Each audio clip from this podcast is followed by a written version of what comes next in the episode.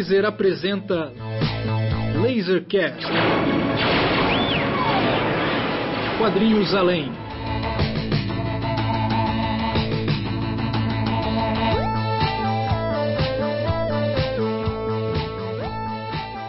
Lasercast de volta para nosso fã aí favorito que tem nos acompanhado. Tivemos aí algumas derrapadas nos últimos dias aí, nos atrasamos de alguns episódios, mas o nosso estamos aí back on tracks, né, para oferecermos os episódios quinzenais do Lasercast é, para vocês e nosso episódio de hoje é o nosso já tradicional resenhão geral, certo?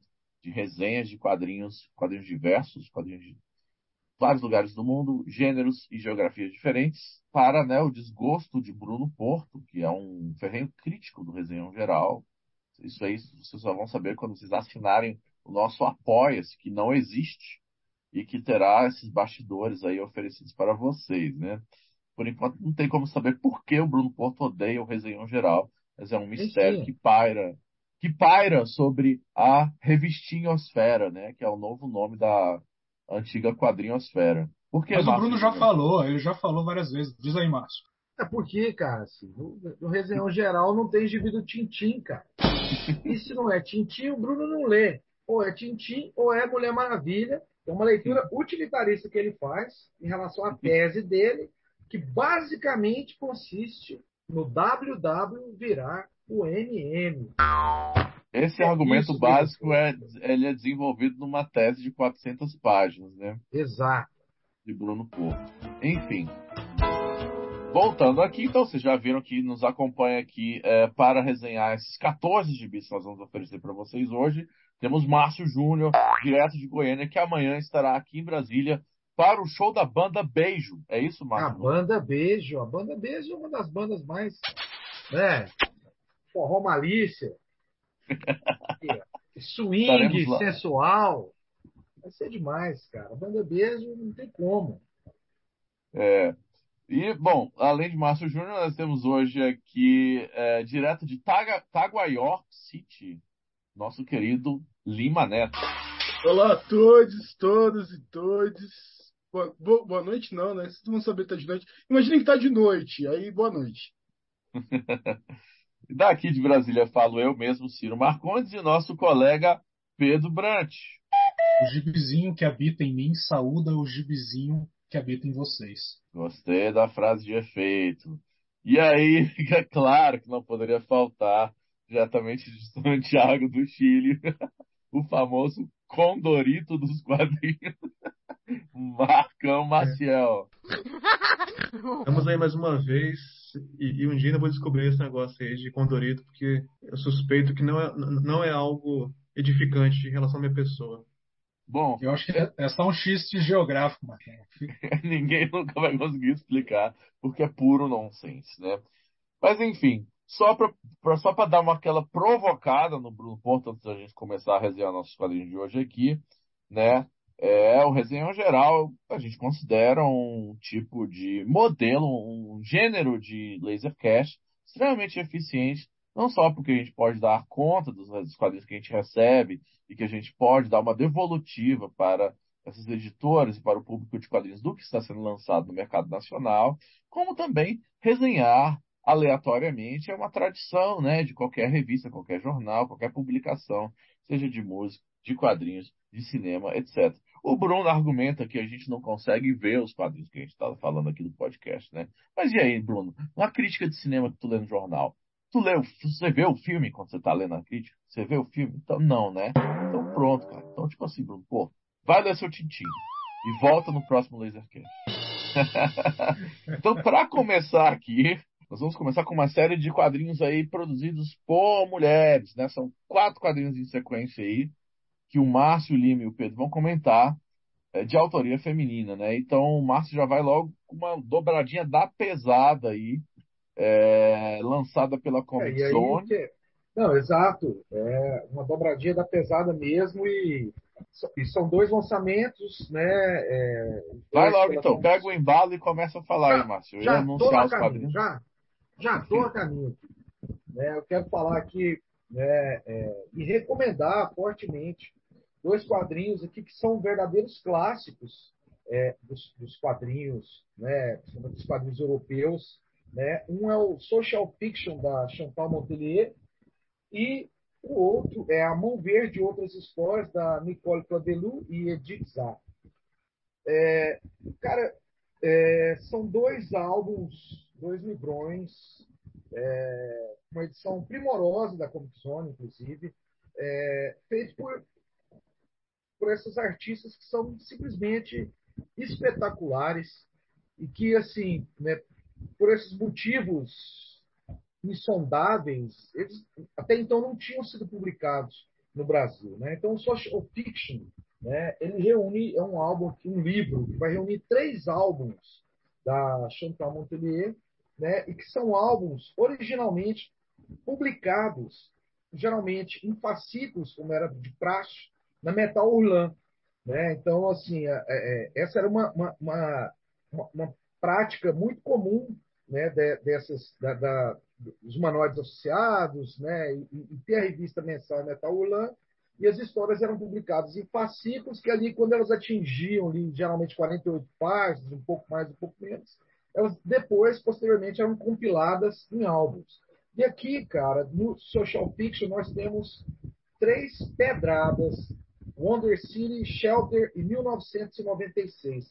São três graphic novels assim, é, do mais alto nível de tirar o fôlego.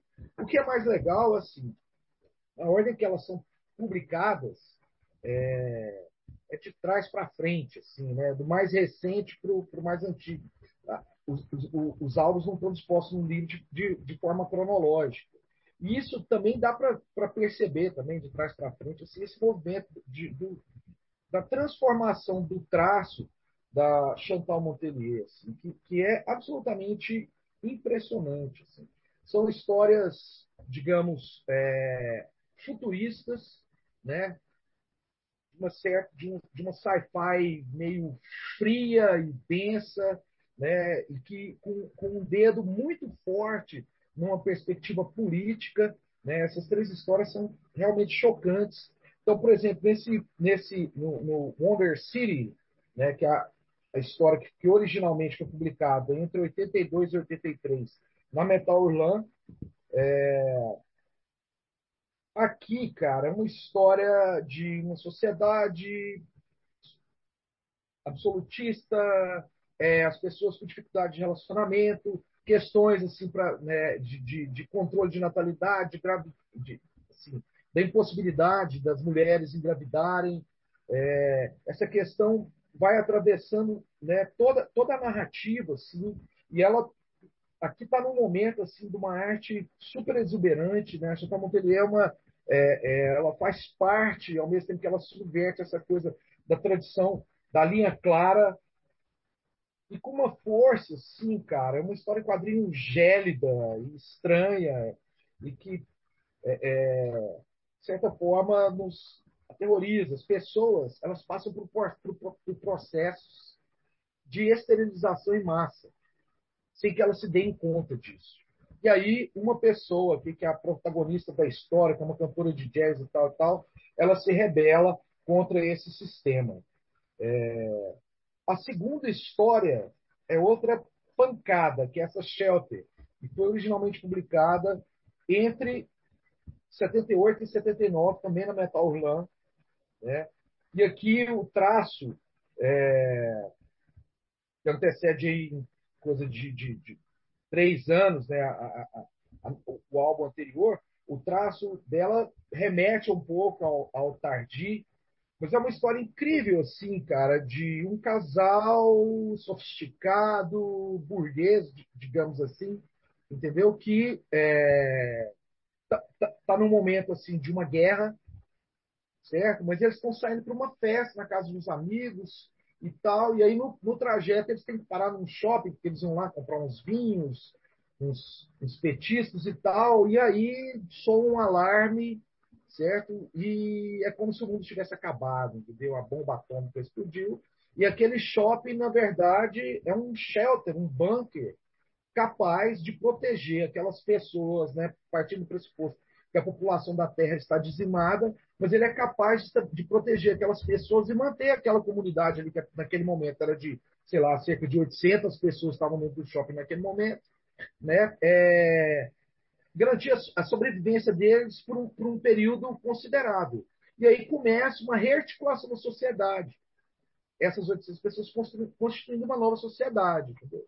E aí essas relações de poder que vão se dando, elas vão construindo. Por um lado, parece que está se criando uma, uma vibe socialista, por outro, já começa a haver questionamentos, né? a divisão do trabalho, a divisão dos bens, a, a questão do capital, tudo isso vai, vai conduzindo a história, que sempre tem uns finais é, é, é, chocantes. Assim. Essa história talvez seja minha preferida é, do livro. E a história 1996, ela é, é, é, ainda anterior, é de 76 a 78 originalmente, tudo no Metal Orlan.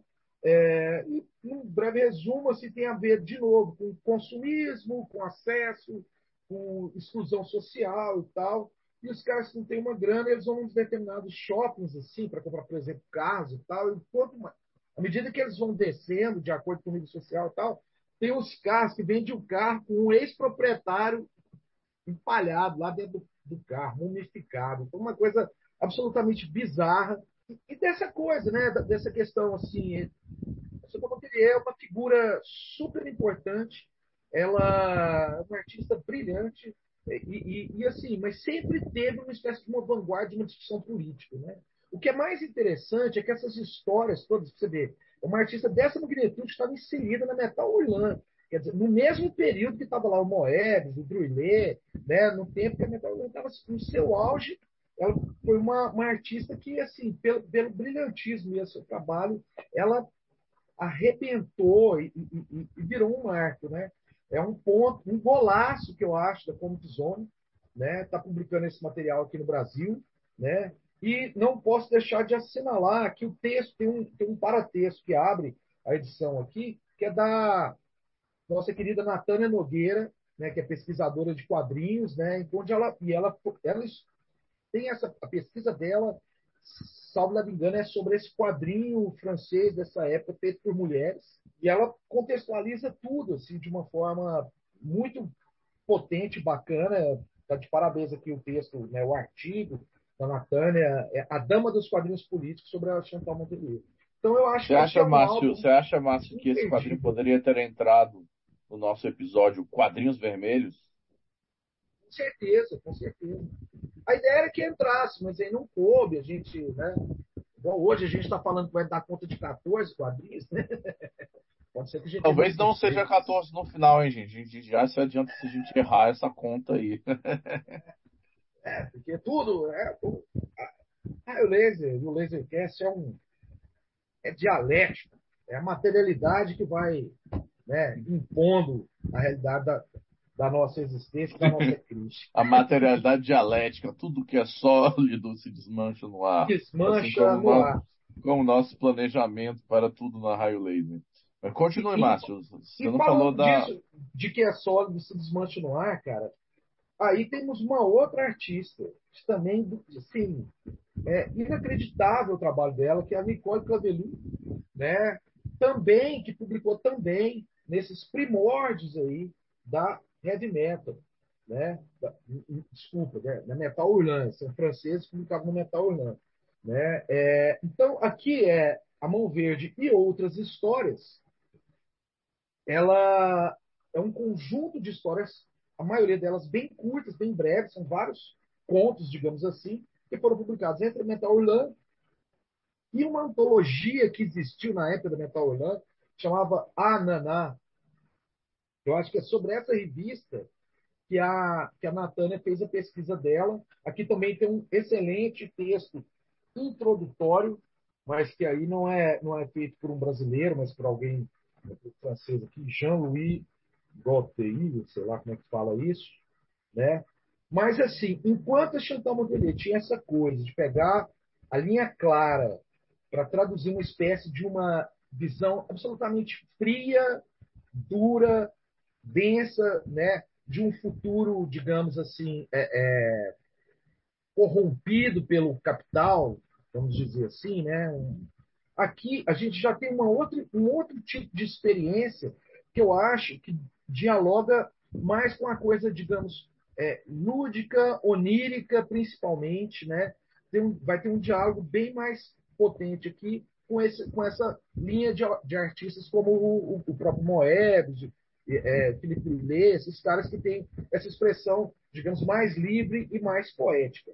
Essa série, A Mão Verde, né, que inclusive tem um roteiro da Edith Zá, ela é uma série né, de histórias curtas. E assim, cara, mas é uma baita viagem maluca, psicodélica. E na real, a Edith Zá ela só dava uma espécie de um mote a partir do qual a Nicole Todelu ia criando, criando, seus delírios, sabe? Assim, então tem essa coisa do surrealismo, é, essa coisa é, é, de um pensamento que carrega uma crítica, mas, mas tem essa coisa, digamos assim, né, que está no terreno do sonho, né, é, é, é, questões que envolvem a sexualidade, esse tipo de coisa.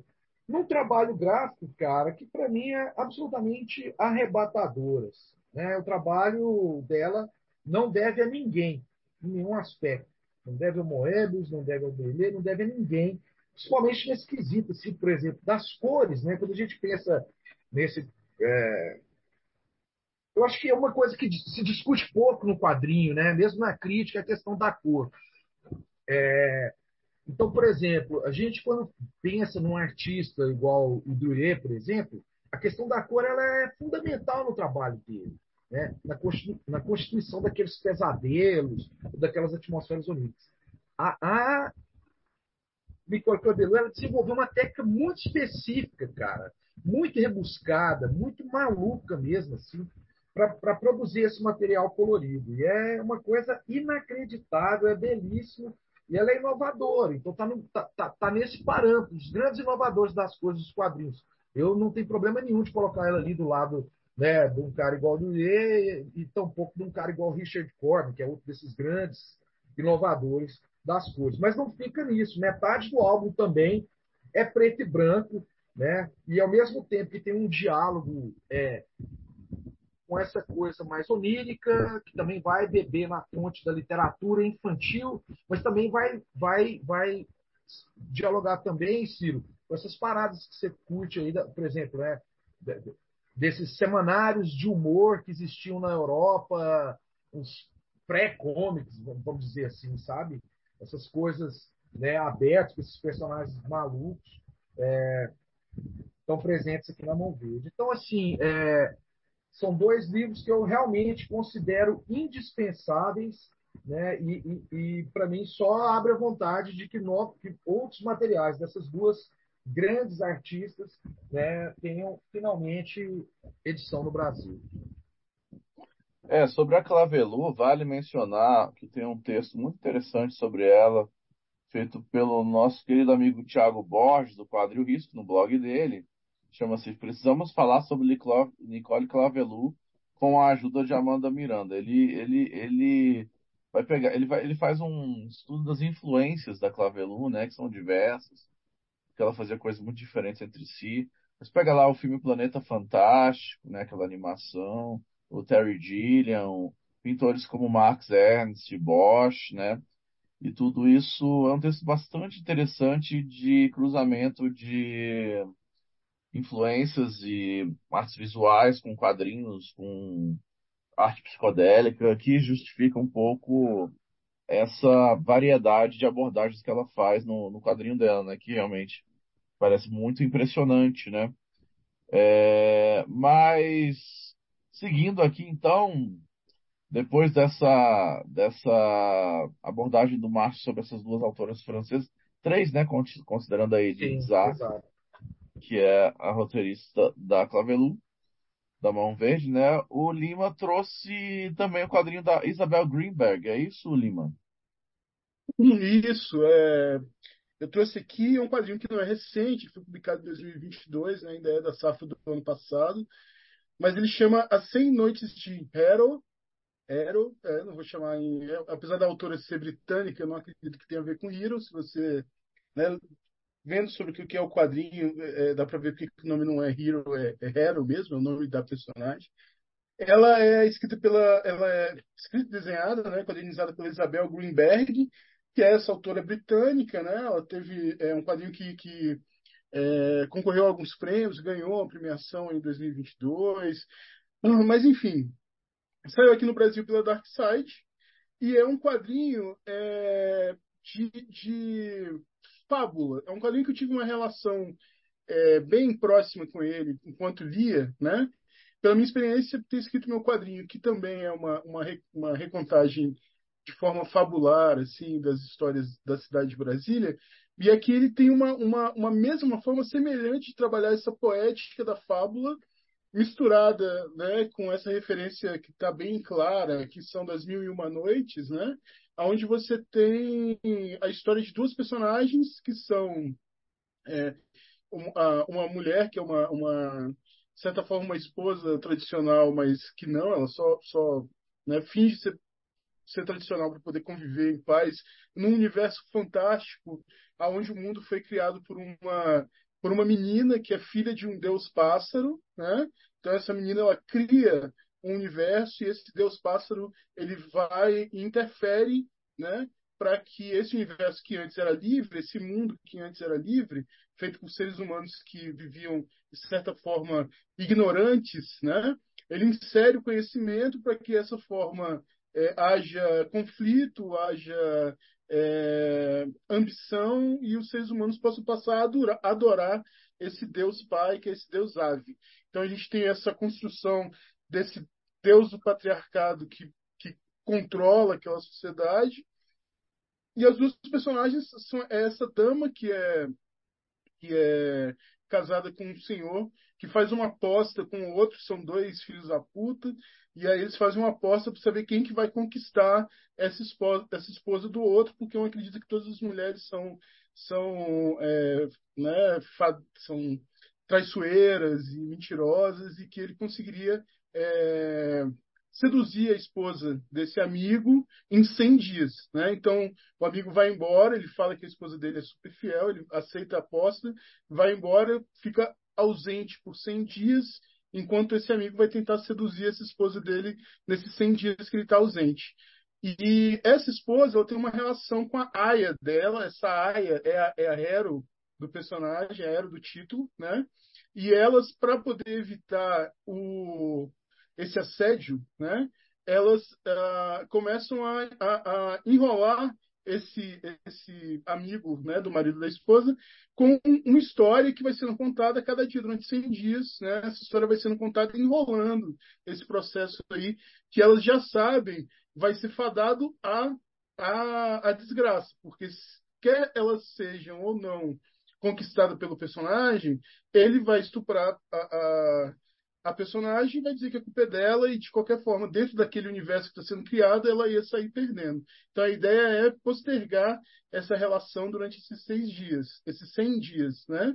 É, e é um quadrinho que ele tem uma, uma construção mágica muito bem é, contada, né? Como se fosse uma boneca russa, onde as histórias elas vão se saindo uma de dentro das outras, né?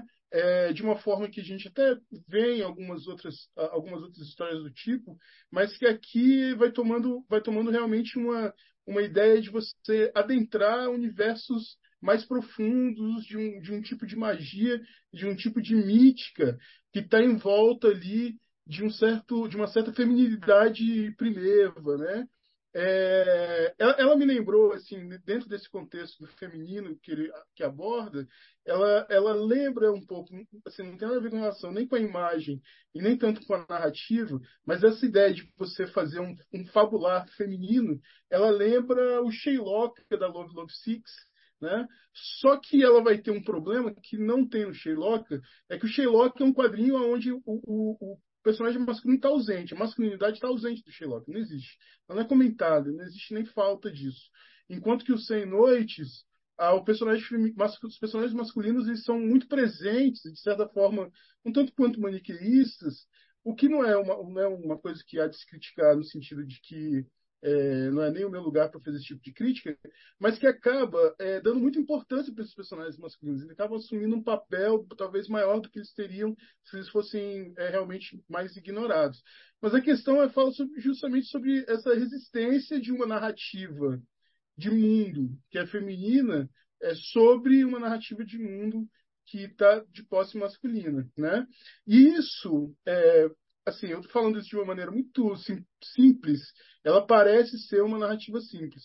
Mas, na verdade, se trata de uma história extremamente divertida. Né? É uma, as personagens são divertidas, os diálogos são, são leves, né?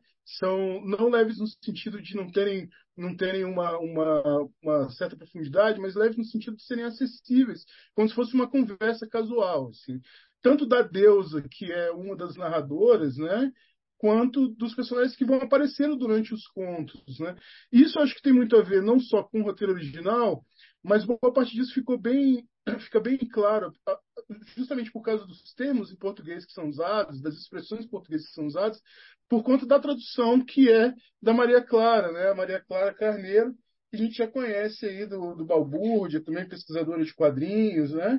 E aí ela dá essa, essa leveza para essa, essa tradução, que provavelmente estava presente no, no, no, roteiro original, porque o quadrinho tem essa consistência dessa, dessa, desse bom humor, assim, mas que esse bom humor ele é traduzido a partir de termos é, é, bem presentes, de, um, de, um, de, um, uma fala, de um diálogo bem comum assim, no dia a dia, né? com algumas expressões bem interessantes. É, falando, é, falar só do roteiro, é um dos elementos assim importantíssimos para essa característica é, mitológica, assim, é, é, é, quase religiosa desse quadrinho, é a arte da, da Isabel Greenberg, que é uma arte muito legal, assim, é uma arte que trabalha ali com um certo naif de tintas, que tem uma referência direta não só a, a, o quadrinho underground, né, o quadrinho underground é, norte-americano, o quadrinho underground canadense, inclusive a gente vai falar um pouco sobre esse quadrinho canadense hoje ainda, né, de, de, mas diretamente algumas coisas do Matisse. Matisse é uma referência direta que a gente encontra, inclusive o quadro do Matisse, a dança, ele tem uma, uma referência que não é direta, mas que você vê a mão ali de, de, de uma certa interpretação daquela dança, que é uma das histórias que, que, são que é narrada quadrinho e que você vê que tem essa influência dessa imagem que Matisse cria, né? O que é interessante em relação a esse quadrinho é, é que ele tem uma, uma composição das páginas que é bem interessante a partir do momento que ele vai trabalhar essas, essas narrativas dentro das narrativas. A gente tem páginas é, que são que, que, vão ter que vão ser narradas com quadrinho é, é, é clássico, sim, de, de, de seis, nove quadros, mas a gente vai encontrar também muitas páginas de quadrinhos inteiros, né, de páginas inteiras, ou então que tem composições que são lidas, né, é, de maneira mais, mais aberta, sem essas divisões de quadros, e que estão ligados a essa natureza da imagem, que é um dos pontos que são bem interessantes dentro, dentro dessa história. Dentro dessa história existe uma questão de que as mulheres elas não podem ler e não podem aprender a ler porque é proibido pela essa igreja desse Deus pássaro. E, e a relação, um dos momentos mais, mais bonitos assim que tem no quadrinho é quando uma dessas, dessas personagens, dentro de uma dessas histórias, ela faz uma promessa com as irmãs de que ela só vai poder, só vai se separar das irmãs quando ela encontrar um amor verdadeiro, que vai e esse amor verdadeiro vai, vai ter que não só amar a personagem, mas amar o fato de que ela aprendeu a, aprendeu esse ato é, é, profano de ler, aprender a ler e escrever e só quando ele, quando ele amar esses dois aspectos dela é que ela vai se separar das irmãs. E aí ela se casa e aí num momento X bem, bem bonito do quadrinho quando ela está é, com esse marido, né? E ela, e ela escreve no embaçado do vidro, eu te amo. E o marido é, vê as marcas e ele não entende, porque ele também não sabe ler, mas ele entende que aquelas marcas são um símbolo de bruxaria, um sinal de bruxaria, né? Então é, é, é, é ele condena essa esposa né, para os fins, né, para o fim que as, que as bruxas têm nesse mundo. Mas o que é interessante é como, como que transforma a palavra numa, numa, numa característica de mito que a gente esquece que a palavra tem, que às vezes, às vezes a gente entrega somente a imagem. Assim. É, é, um encantamento, né? A palavra encantada. A palavra encantada. Né? Palavra e aí essa, essa, essa relação da palavra mágica é, com a história da palavra, com, a, importância que a palavra tem para a sociedade de, de, muito tempo para cá até hoje e que né, sempre fica nesses elementos, nesses momentos aí de tensão, é, remagiciza, né? ela reencanta ali naquele momento essa palavra, ela mostra esse encantamento da palavra a partir dessa proibição, dessa, dessa relação com a bruxaria que vai acontecer, que torna a, o, o, o ato de contar a história e de registrar histórias como sendo o grande aspecto de mudança no mundo dentro dessas histórias dos 100, é, 100 Noites de Hero. Né? Então é, uma, é um quadrinho que é bem, bem legal mesmo, assim, bem, bem divertido, é, um, é uma... Visualmente ele é, é, é, é embora seja, seja tenha esse traço naif, ele é um, é um quadrinho que é bem é, é, complexo, tem um trabalho de cores excelente, né? não, não é um quadrinho que ele é majoritariamente preto e branco, mas que as cores têm uma função narrativa aqui e ali que, que guiam o olhar assim de uma maneira muito competente. Tem é, é narrações muito interessantes.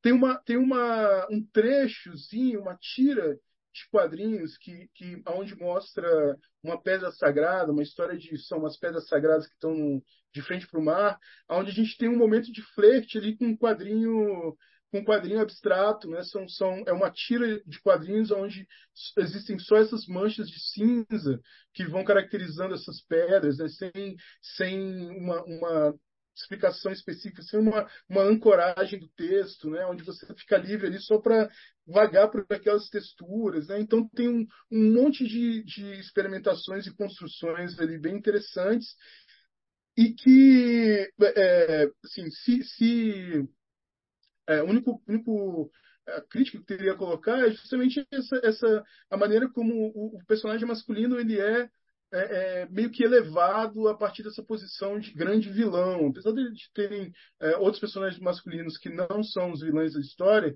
uh, eu acredito que existe um certo uh, uh, um esforço ali de, de vilanizar o masculino que não é desnecessário, mas que acaba perdendo um pouco para a história que poderia passar muito bem sem esses seres humanos, homens.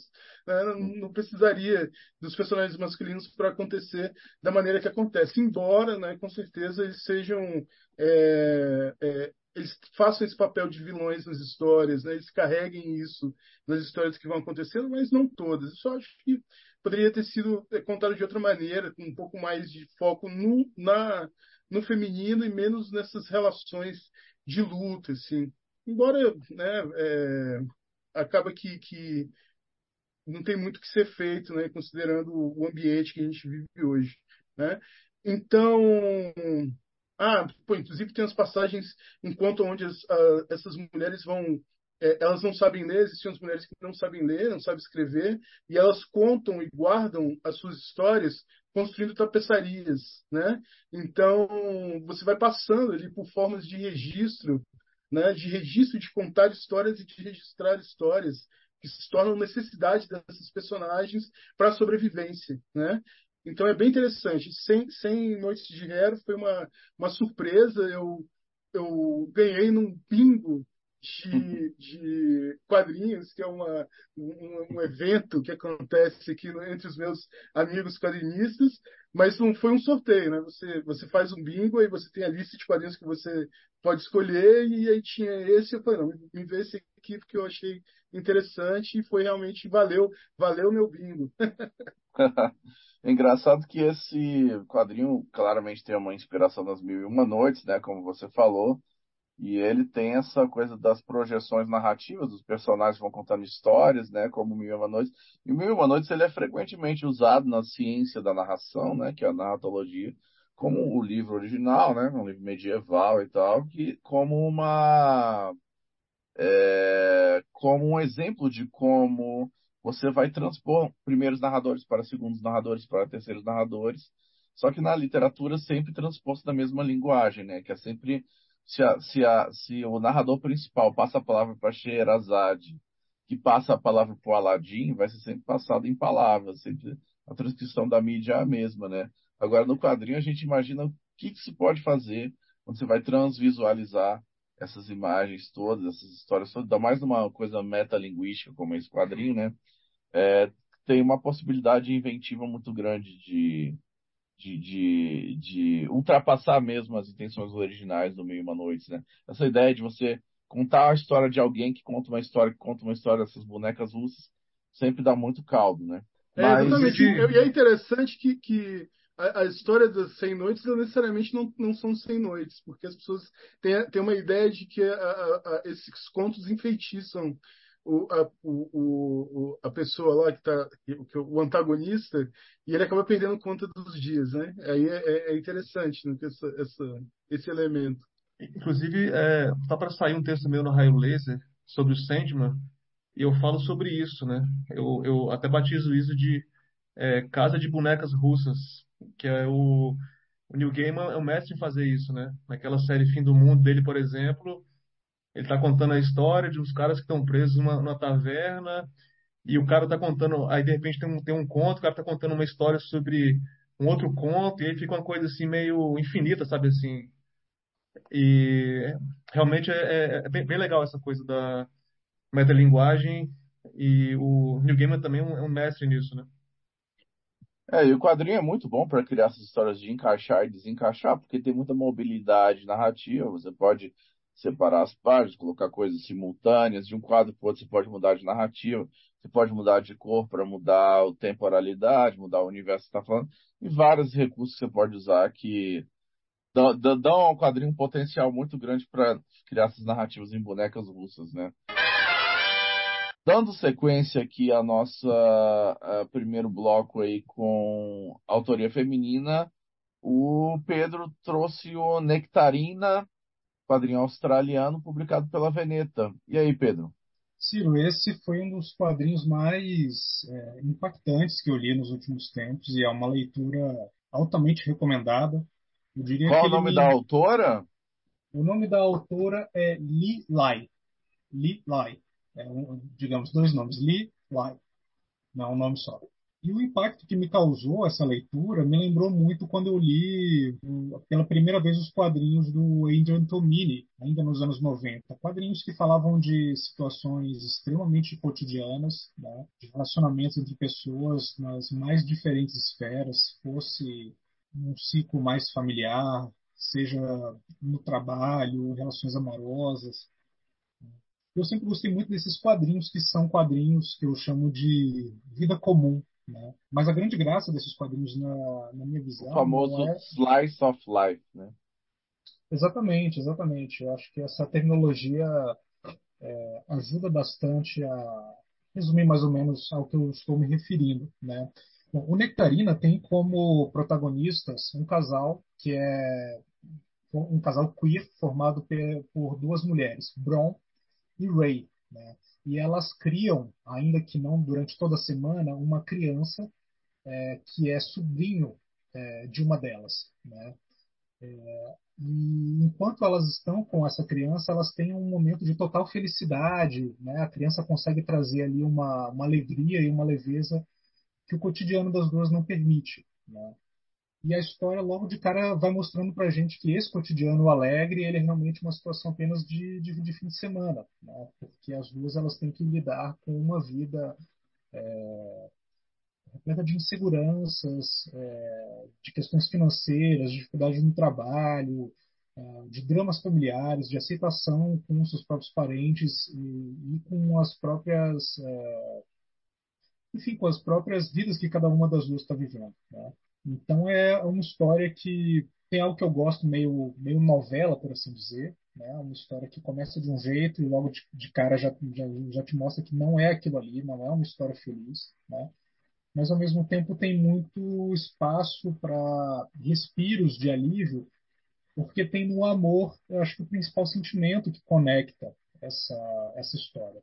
Mas não é só o amor, como eu disse é, no começo aqui da, da minha observação sobre Nectarina, o amor de realização, o amor feliz, mas também o fim do amor, né? É, amarguras, tentativas de, de, de, se reerguer, necessidades de se afastar. É, é um quadrinho que, mais do que meramente o que ele está mostrando visualmente, ele consegue passar muito sensações de experiências é, de perda, de abandono, né? É, eu diria que ele é uma leitura quase emergente, assim, porque eu vejo ele como um quadrinho muito dos nossos tempos, muito cotidiano. Eu acho que ele pode servir realmente muito de alento para muita gente que está vivendo muitas das coisas que estão colocadas aqui na história. Mas ao mesmo tempo ele não é só isso, porque ele é um quadrinho que só alivia. Ele é um quadrinho, melhor dizendo, ele não, ele é um quadrinho que não alivia, mas ao mesmo tempo ele faz o leitor se sentir abraçado. É, e uma coisa interessante que assim, apesar Você de... se sentiu abraçado na sua solidão existencial por esse quadrinho? É claro. Ciro, é, eu, eu lembro que eu, quando, quando eu terminei a leitura, assim, eu fiquei muito impressionado realmente pela, pela experiência da leitura, né? É, e eu acho que assim, é, uma coisa que eu achei realmente tocante na, na, nessa leitura de, de Nectarina é que ele não é ele não é simplesmente uma terapia para você sair bem ali. Ele coloca dedos na ferida, ele, ele apresenta situações difíceis, né? E a maneira como isso é colocado, né? Ele é um quadrinho que assim, sei lá, se eu parasse na livraria, folheasse ele, talvez eu não me impactasse, né?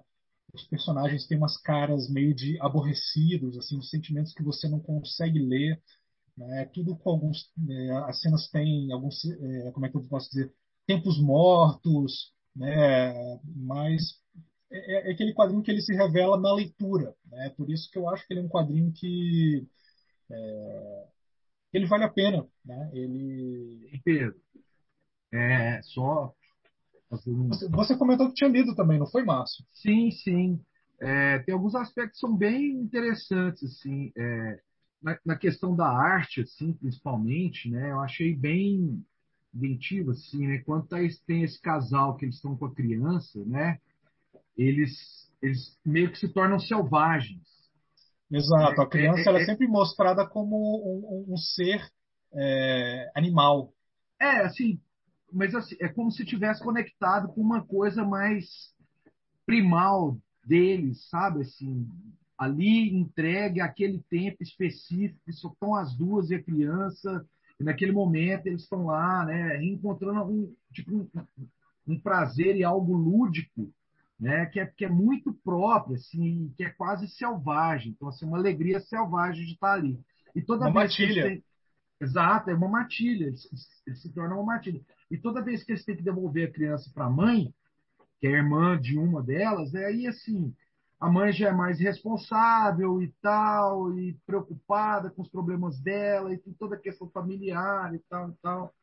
É, é, e, e, aí a, a, as, as, fisionomias já se naturalizam. Eu achei o desenho super expressivo, é, bonito, achei, graficamente ele é um quadrinho assim que se espraia e você entra naquela jogada lá com essas personagens assim. Achei, é, e tem, achei e tem interessante uma coisa que eu adorei também. que as páginas elas são páginas muito simples, né? Geralmente compostas Sim. de quatro quadros, né? É, os diálogos não são relativamente extensos, mas eles são é, eles deixam muito lastro assim, né?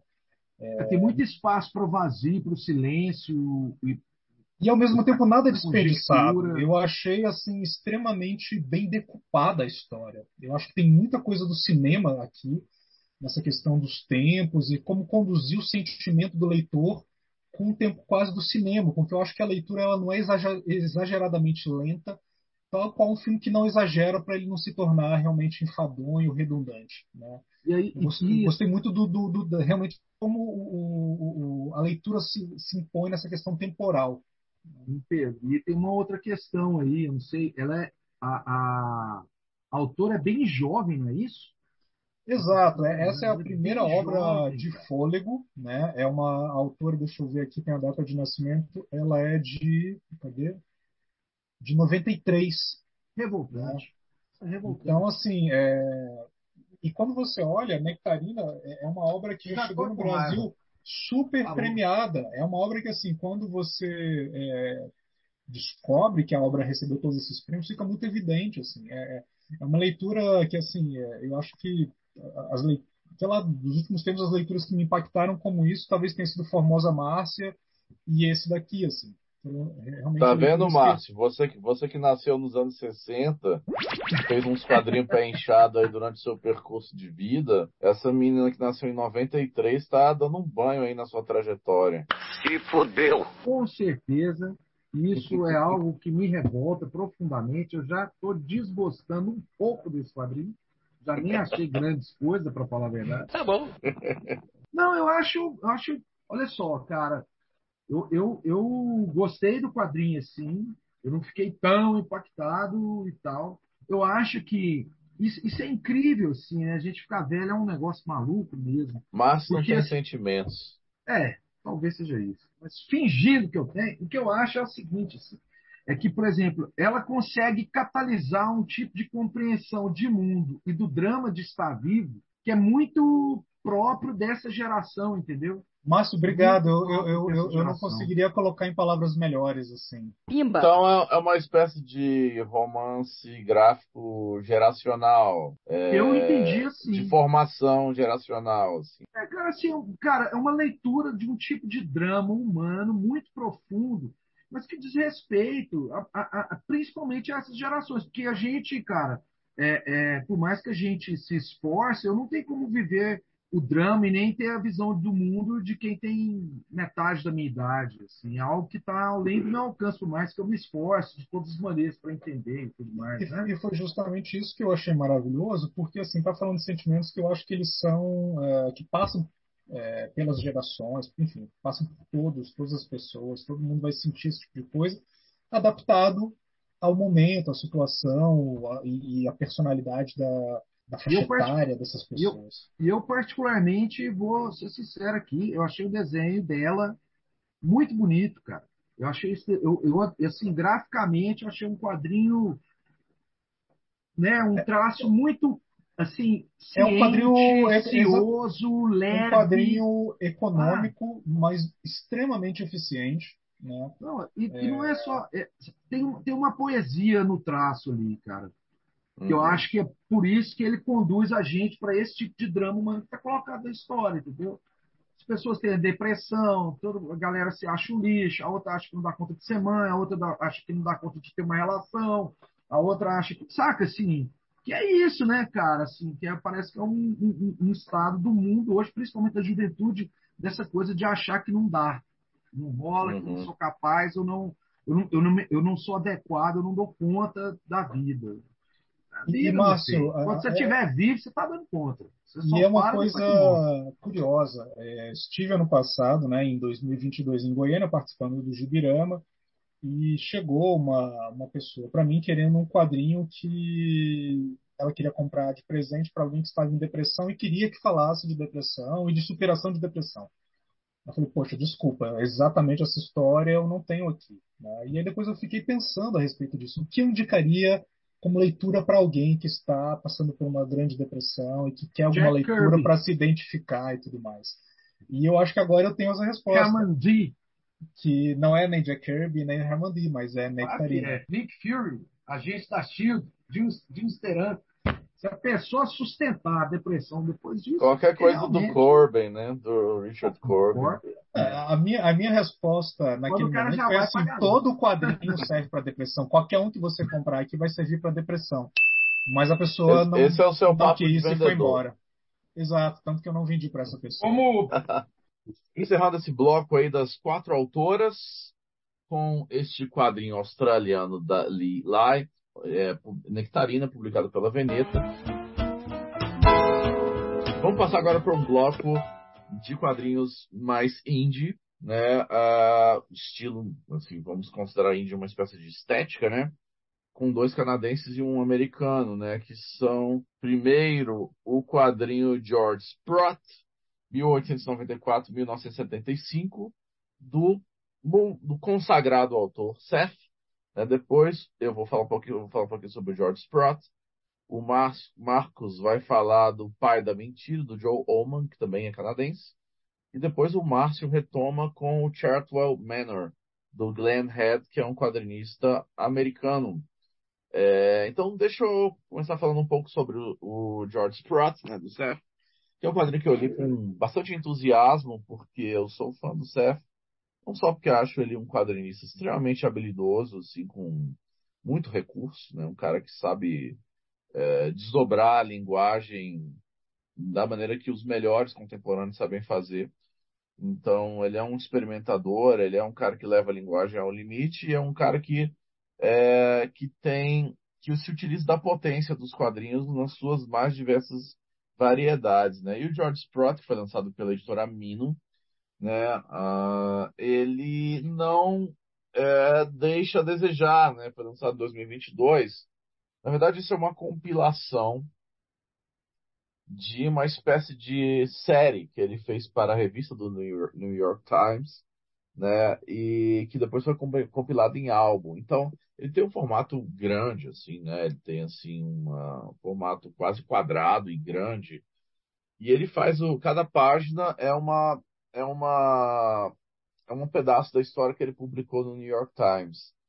Então ele tem aquela coisa estranha de você ter que acompanhar como se fosse uma espécie de Sunday Pages, né? De Sunday Strips é, dos jornais no começo do século. Então o Seth, logicamente, para quem sabe, autor canadense que tem uma obsessão por cultura vintage, né? assim, ele gosta muito de quadrinhos antigos, filmes antigos, música antiga, especialmente do começo do século XX, se veste como um ser antigo, se comporta como um ser antigo. E isso é absolutamente adorável, porque eu me identifico bastante com o Seth, eu também adoro cultura assim muito antiga, assim, cultura, vamos dizer assim, cultura pós-industrial antiga, né? Ou seja, das publicações do século XIX, cinema mudo, quadrinhos é, do começo do século, de jornal, dos grandes jornais, das primeiras comic strips, que o pessoal, o pessoal chama de era de platina dos quadrinhos americanos, tudo isso eu acho isso muito interessante. Então eu me identifico muito com o trabalho do Seth, porque ele não é um, é um mero compilador dessas coisas, né? Ele é um cara que transforma isso num quadrinho contemporâneo extremamente eficaz, assim, né? E o George Sprott é um quadrinho muito legal, cara. Tipo, é, eu fiquei de cara assim com a, um rebuscamento que ele vai trabalhar esse personagem, George Sprott, que é um, um, velho que morre, ele tem 80 e poucos anos, ele era um apresentador de televisão, né, que falava sobre umas expedições que ele fez para o Ártico, no norte do Canadá, bem ao norte do Canadá, e essas, essas expedições geram 20 anos de programa de televisão nos, entre os anos 50 e os anos 60. É, e isso é só um pedaço da história, né? Na verdade, o George Sprott ele tem um quê de cidadão Kane, assim, né? Porque ele vai devassar a vida desse personagem, indo e voltando no tempo em diversos registros, assim. Uma coisa que a gente identifica também nos quadrinhos do Chris Ware, né? tem uma certa semelhança o Seth chega a fazer uns layouts assim de sete por seis quadros. Né? Então, vários quadrinhos pequenininhos em homogêneos, assim. É, você vai vendo quase como se fossem thumbnails, né? Muitos dos quadrinhos. Muito texto, texto muito bem feito, assim, com um narrador onisciente irônico, meio machadiano, eu diria assim. Né? Ele tem uma coisa assim de meio brás cubas, de questionar a própria capacidade narrativa do narrador em si, né? E o George Sprott, ele, você vai, aos poucos, você vai simplesmente entrando na vida do cara em diversos layouts diferentes, personagens diferentes vão aparecendo, cores diferentes são abordadas para para materializar mudanças temporais, mudanças é, do que, que, é o pensamento dele, o que, que é a memória, o que, que é o presente, o que é o passado, e é tudo muito é, misturado, né? Então, você vai entendendo a vida do cara pouco a pouco, toda a sua complexidade, da juventude, da infância até a morte, um pouco como o aquele quadrinho do Chris Ware, né, do menino do Jimmy Corrigan, também é um pouco assim, mas muito menos enfadonho do que o Jimmy Corrigan, né? Que aquele lá é um pouco chato, vamos convenhar. Vamos convenhar, isso não existe, né? Convenhamos é, é um pouco é um pouco maçante um pouco o Chris Ware naquele quadrinho especificamente. Né? Mas o George Sprott é assim, você porque o, o Seth ele tem uma coisa que o Chris Ware não tem, que é entender muito bem os sentimentos, assim, né? Então ele é um cara que tem uma carga de melancolia.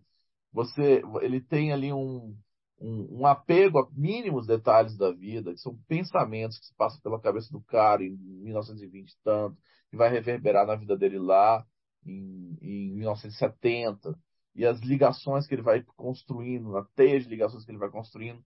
No final, você compreende o ser humano que ele é, esse ser humano inventado.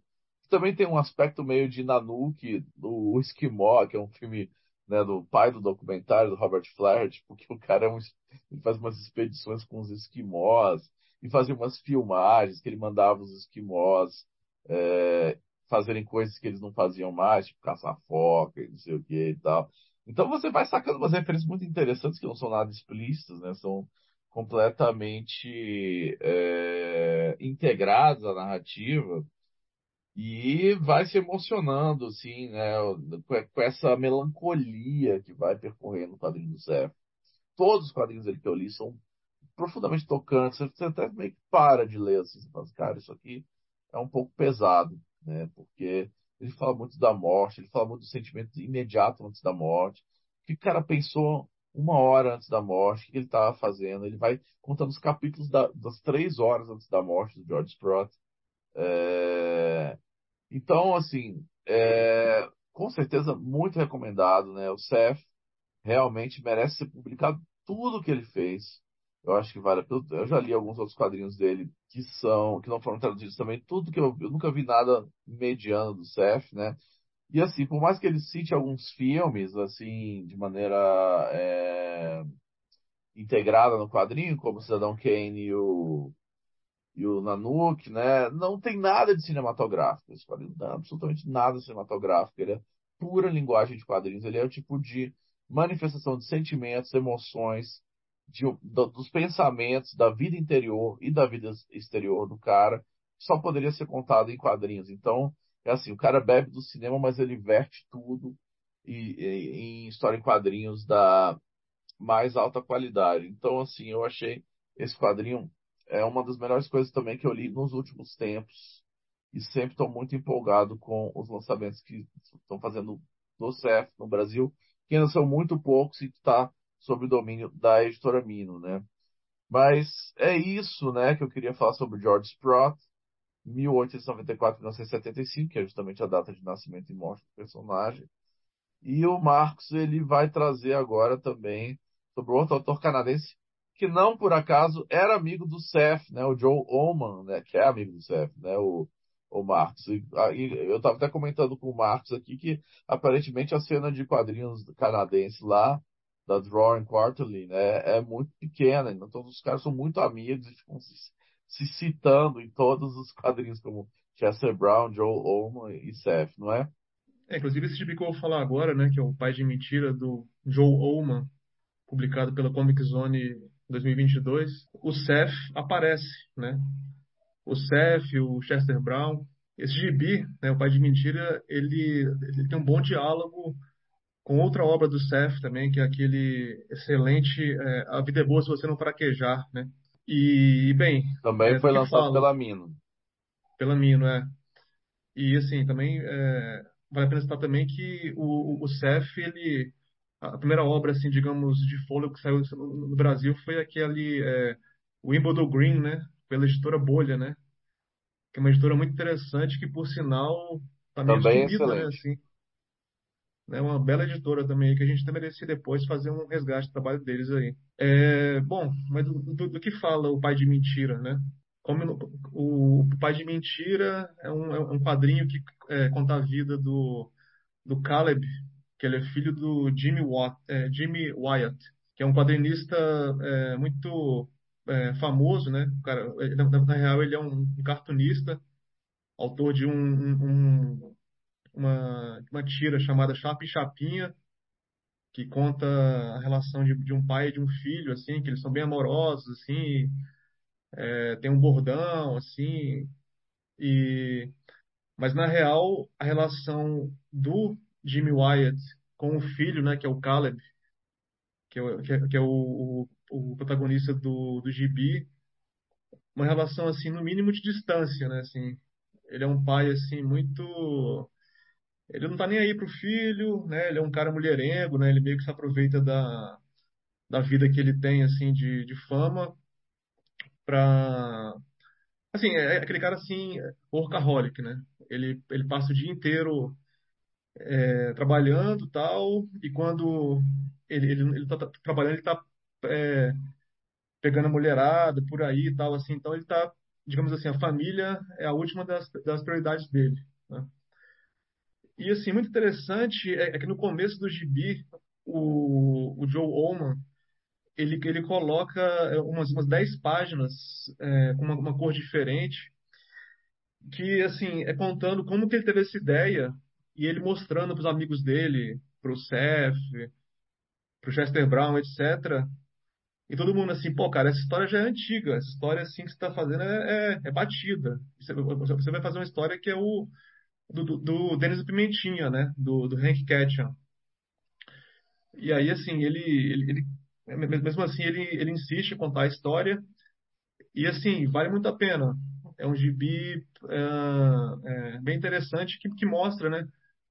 É, como que esse Caleb, né?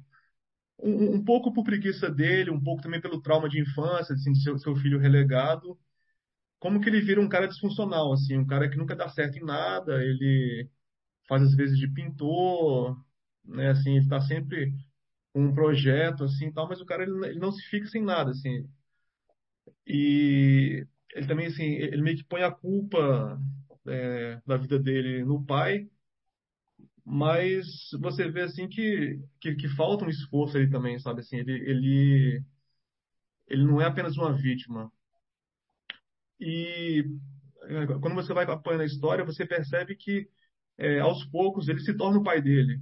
Tudo que ele criticava, ele começa a, a, a fazer também, né? E no fundo, no fundo, é uma, é uma, busca de redenção por um garoto mimado, né?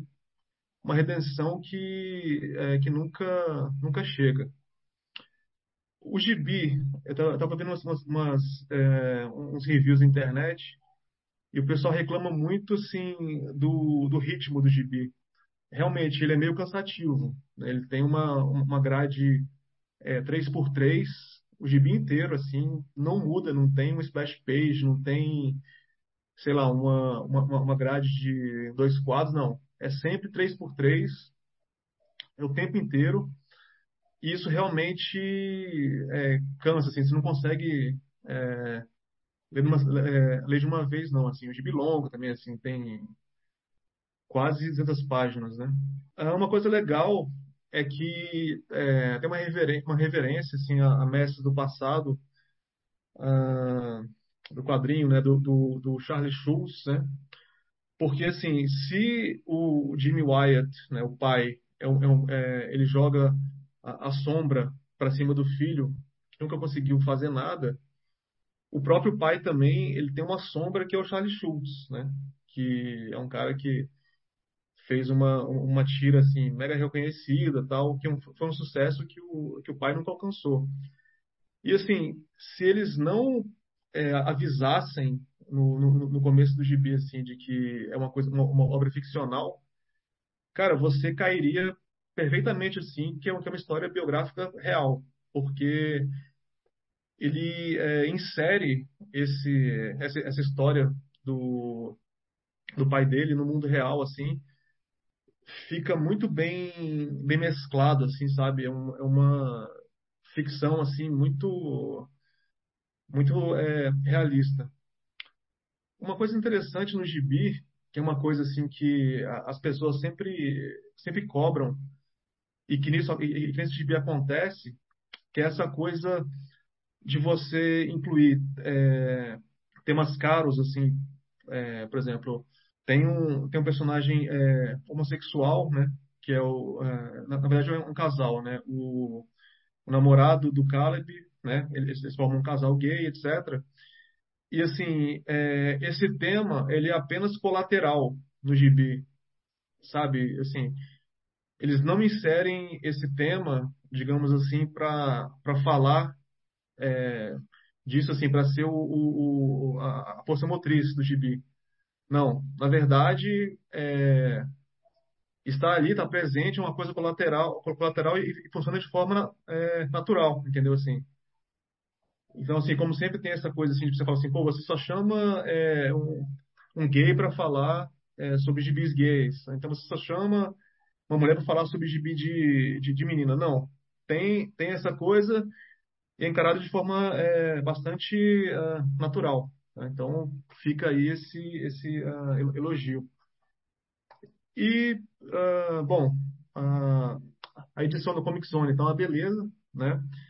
Um gibi assim, capa branca, é, com uma lombada redondinha, assim, um formato um pouco menor do que o americano, assim, sabe? Realmente é um primor, assim. Eu não sou muito ligado, assim, nessa parte, digamos, mais física do gibi, assim, mas esse realmente ficou bastante caprichado. E assim, Marcão, mas você acha que esses canadenses têm algum padrão, uma estética comum, assim, que você identifica? É... Quem está sim, agrupando sim. aqui?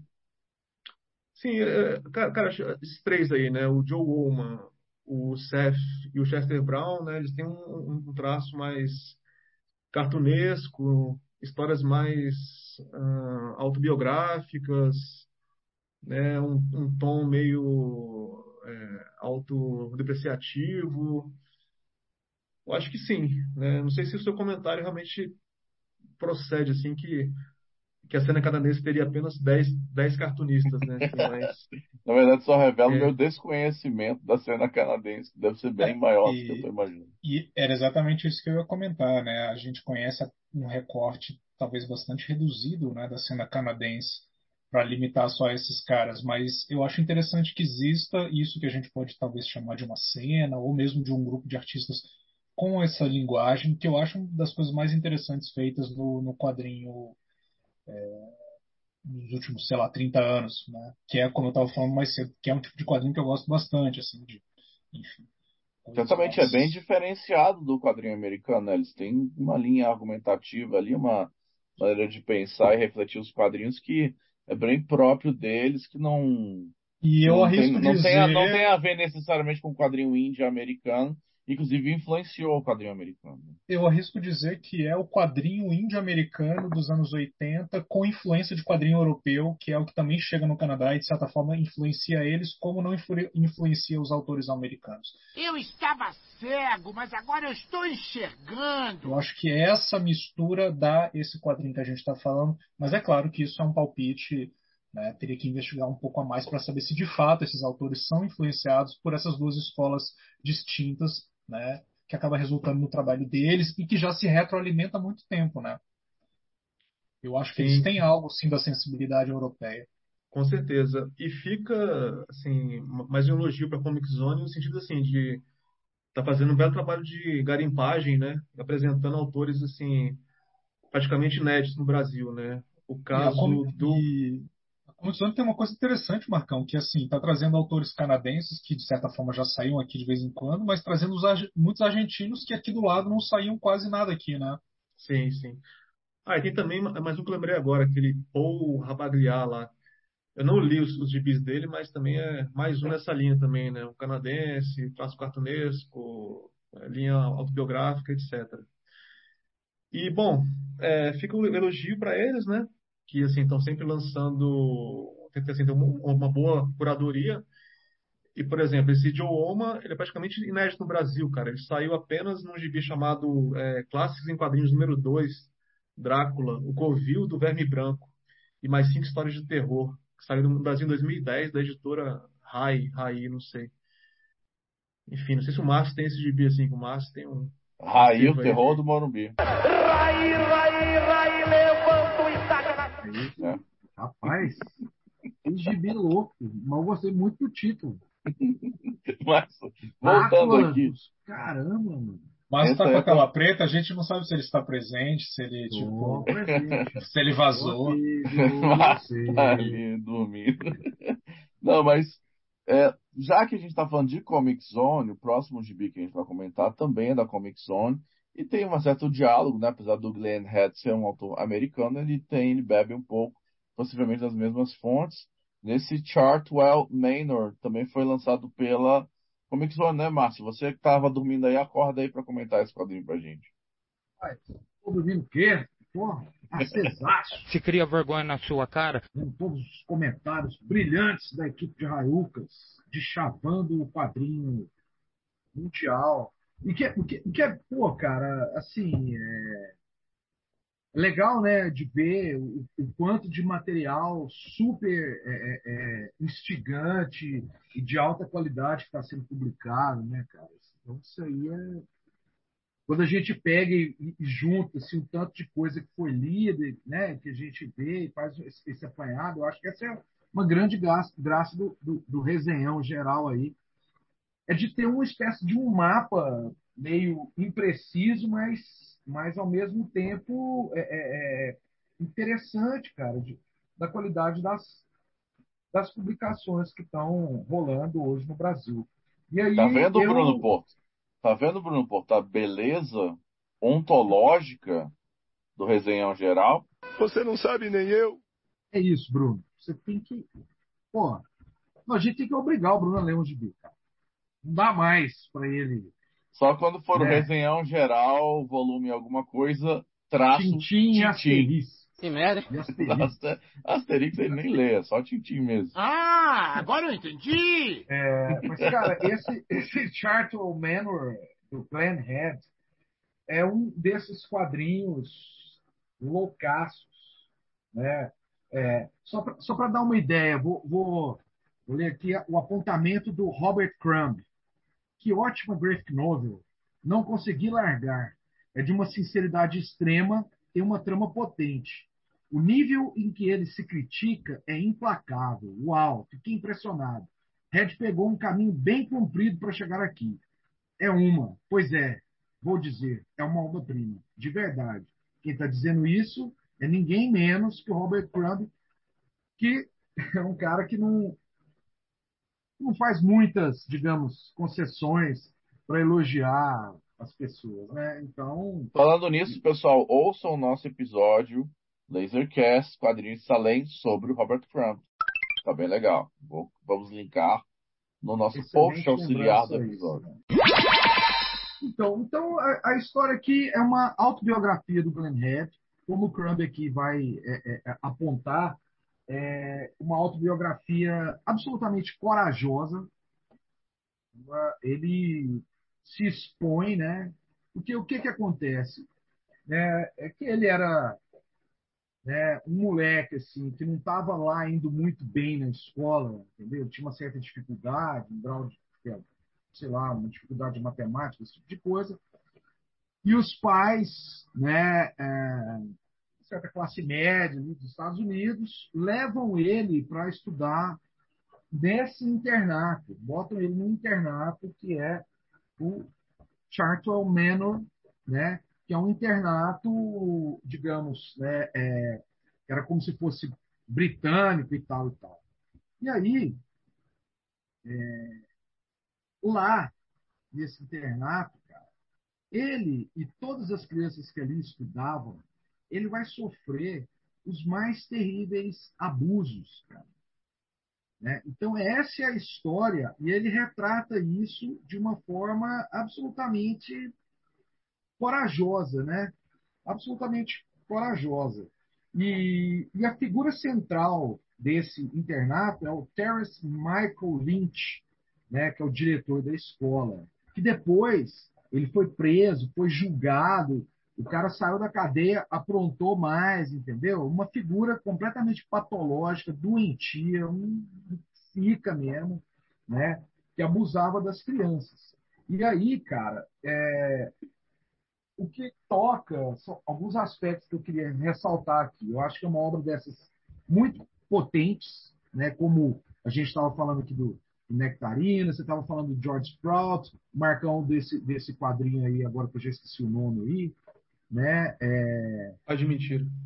Isso, pai de mentira. Ou seja, são temas muito né, potentes. Mas aqui, né, essa coisa simplifica para ser uma história real, né? É incrível, assim, porque você vê na, na parte interna do livro, assim, na, na, na, guarda do livro, o que a gente vê são as fotos do lugar, a gente vê foto do cara, a gente vê o Gunhead criança lá, entendeu? E aí, cara, o cara vai, vai, vai passar né, por, um, um, conjunto de coisas, ou seja, está implicado todas essas questões de relações familiares, o pai e a mãe do Glenn que nunca vão assumir de fato né, por que, que ele estava lá, essa coisa também né, de quando você tem uma situação de uma criança que está submetida a um abuso, a dificuldade de contar, né, a dificuldade de entender aquilo como algo errado, é, é, é, de se sentir culpado com aquele processo todo. Tem um projeto, assim, o livro cobre esse período e vai mostrar o seguinte, que o Glenn Head ainda foi um cara assim que, de certa forma, ainda se safou. Os outros colegas dele que não tiveram essa, essa abertura, por exemplo, no campo dos quadrinhos, da arte, esse tipo de coisa, são caras pô, que viraram abusadores, viraram presidiários, viraram alcoólatras. O Dan Head é um alcoólatra é, que teve problemas seríssimos com bebida depois que ele saiu lá de, de Charlton Manor. Então, assim, é uma história muito barra pesada. Parece um quadrinho muito leve, não um passeio muito. no parque. É um passeio no parque. Agora, sim, eu, eu, tenho uma xaropice, uma consideração que eu gostaria de fazer. Né? Existe um tipo de quadrinho né, assim, é, é como se fosse assim, quadrinho que não é para leitor de quadrinho. Certo? Vamos, vamos dizer assim. Já sei, você vai citar o Fan Home da Alison Bechdel. Por exemplo. Ou, ou outros. Por exemplo, por exemplo, esse é um caso que eu considero clássico dentro dessa minha implicância. Né? Você reconhece ali todas aquelas qualidades, mas para uma pessoa que não é dos quadrinhos, aquela história ela adquire uma potência muito grande pelo, digamos assim, pela própria natureza da narrativa que está dada, né? Pela trama que está contada, pelo drama existencial que está colocado. O Charles Mena poderia incorrer nesse tipo, ser esse tipo de coisa, porque essa é uma história tão casca grossa, assim, cara, que, pô, se você é um ser humano com o mínimo de empatia, você consegue se identificar com aquilo e, e, e atribuir algum tipo de valor àquilo. Mas a questão é essa. O que o Glenn Head faz é um puta de um gibi underground, louco, um desenho pirado, né? Assim, em certa medida, foi a galera da Zap Comics e o quadrinho underground norte-americano que salvou esse cara. Né? Foi para onde ele foi se refugiar. Então, é um quadrinho assim, que graficamente tem uma. E, e só para falar, eu, esse do. No, o, o, esse que o, quadro, que o Marcão falou aí, eu tive com esse quadrinho em mãos aqui, o, o, Pais de Mentira, né? E assim, eu, eu fui ciscando ali para ver se eu lia, se eu não lia, e, eu, e aquilo me expulsava, porque assim, num dado momento, assim, é, é óbvio, né? Eu, eu deveria ter, é, se é uma obra densa, elaborada e complexa, a gente requer algum tipo de esforço. Mas tem algo ali que, que não me capturou como uma história em quadrinho, entendeu? E já aqui no Glenhead, não. Tem todo aquele desenho é, é, é, com essa característica do underground, grandes massas de preto, um desenho é, é, super, digamos, né, assim, que, que, que ao mesmo tempo surge, ao mesmo tempo super bem tratado, um, um volume de achura, né, com, aquele, com aquele aspecto né, que, é, que é típico do underground, assim, você vê né, visualmente, do ponto de vista de quadrinho, aquilo é capaz de captar é, é, toda a atenção. O que eu estou querendo dizer com isso é assim, né, que, que ele é um quadrinho que se sustenta, é, é, claro, né, pelo tema, pela forma como que esse tema é tratado, mas principalmente assim também, que eu, eu atribuo com grande qualidade a questão da linguagem que está sendo explorada aí no quadrinho. Né? E isso, para mim, é uma coisa, digamos, é, com a qual eu tenho me debatido, que eu penso bastante, assim, sabe? Olha, assim, então, é outra recomendação aí, é um quadrinho casca grossa, é classe aí, ó. Charton. É, vocês estão vendo que só tem quadrinho quadrinho deprê hoje aqui, né? A gente até pode colocar assim esse nome desse episódio, resenhão geral, quadrinhos deprês. Quadrinhos deprês. Esse é deprê, cara. Calma que ainda tem uma hora e meia de Lasercast, as coisas podem mudar. Exato. É tudo, Esse quadrinho é deprê. Disse, tudo que é sólido Ou piorar.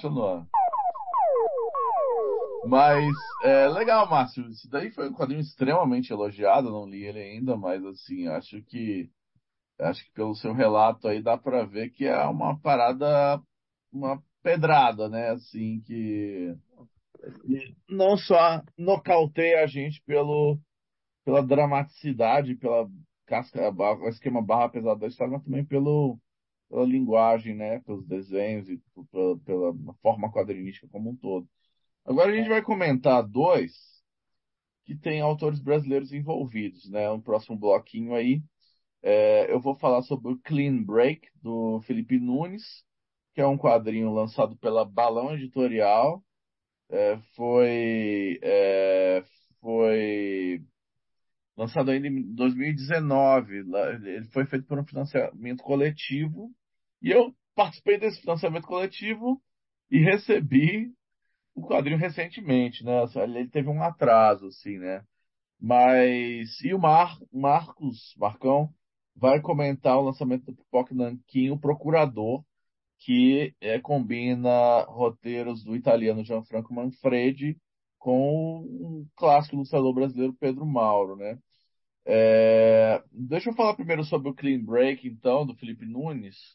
Eu participei do Catarse, sempre acompanhei o trabalho do Nunes, né? Ele já tinha feito aquele Dodô, e tem um outro primeiro dele lá, né? Que fez sucesso quando ele era bem jovem, né? O Nunes, ele começou muito novo, então ele ainda é um autor muito jovem, né? É, mas quando ele começou, ele fez um, um chamado Klaus, aos 19 anos, que ganhou o HQ Mix e tudo mais. Então ele é um autor que chamou muita atenção durante um certo tempo. E o Clean Break ele levou anos fazendo. É um quadrinho que é, ele certamente é o mais ambicioso que ele já fez, é o mais elaborado do ponto de vista gráfico. É, também é um quadrinho que aborda muito as massas de preto, porque é um quadrinho sombrio também. É um quadrinho bastante pesado, apesar de ter seres antropomórficos, animais, em forma de gente, é, que dão uma certa suavizada. Ele é ele é preto e branco, alterna as páginas pretas com as brancas, né, com fundo preto com fundo branco, e vai colocando umas gradações ali, de umas densidades gráficas e também da, do tema do quadrinho que vão é, agoniando a gente, porque é um quadrinho que fala muito de drogas, apesar de que num sentido figurado, porque os personagens eles tomam açúcar, né? É um mundo onde o açúcar é proibido. E aí a galera toma açúcar, balas, pirulitos, doces e tal, como uma droga. E ficam. Do... ficam... Hã? Eles cheiram açúcar? Eles não chegam a cheirar açúcar, eles meio que. Eles tomam pirulito, balas e tal, mas eles, ele, ele, ele tem uma, umas boas soluções gráficas para, para é, as viagens que os caras têm. Eles ficam bem doidões, é como se fosse uma espécie de um crack assim que eles tomam, né? Tanto que esse quadrinho, ele, ele é um quadrinho com uma pegada no ar, assim, bem, bem detetivesca, um quadrinho policial. É meio de ficção científica, mas sempre se passa num futuro próximo, com uma sociedade é, dominada por umas empresas e uns governos alinhados a umas empresas que vendem um produto que substitui o vício por esse açúcar, né? E esse produto ele ele está envolvido numa uma irregularidade que envolve criminosos, tal, é uma trama bem intrincada, né? Eu vi umas críticas, esse quadrinho foi lançado em 2019 e não fez muito barulho, assim, né? E é uma graphic novel de umas, sei lá, mais de 300 páginas, né?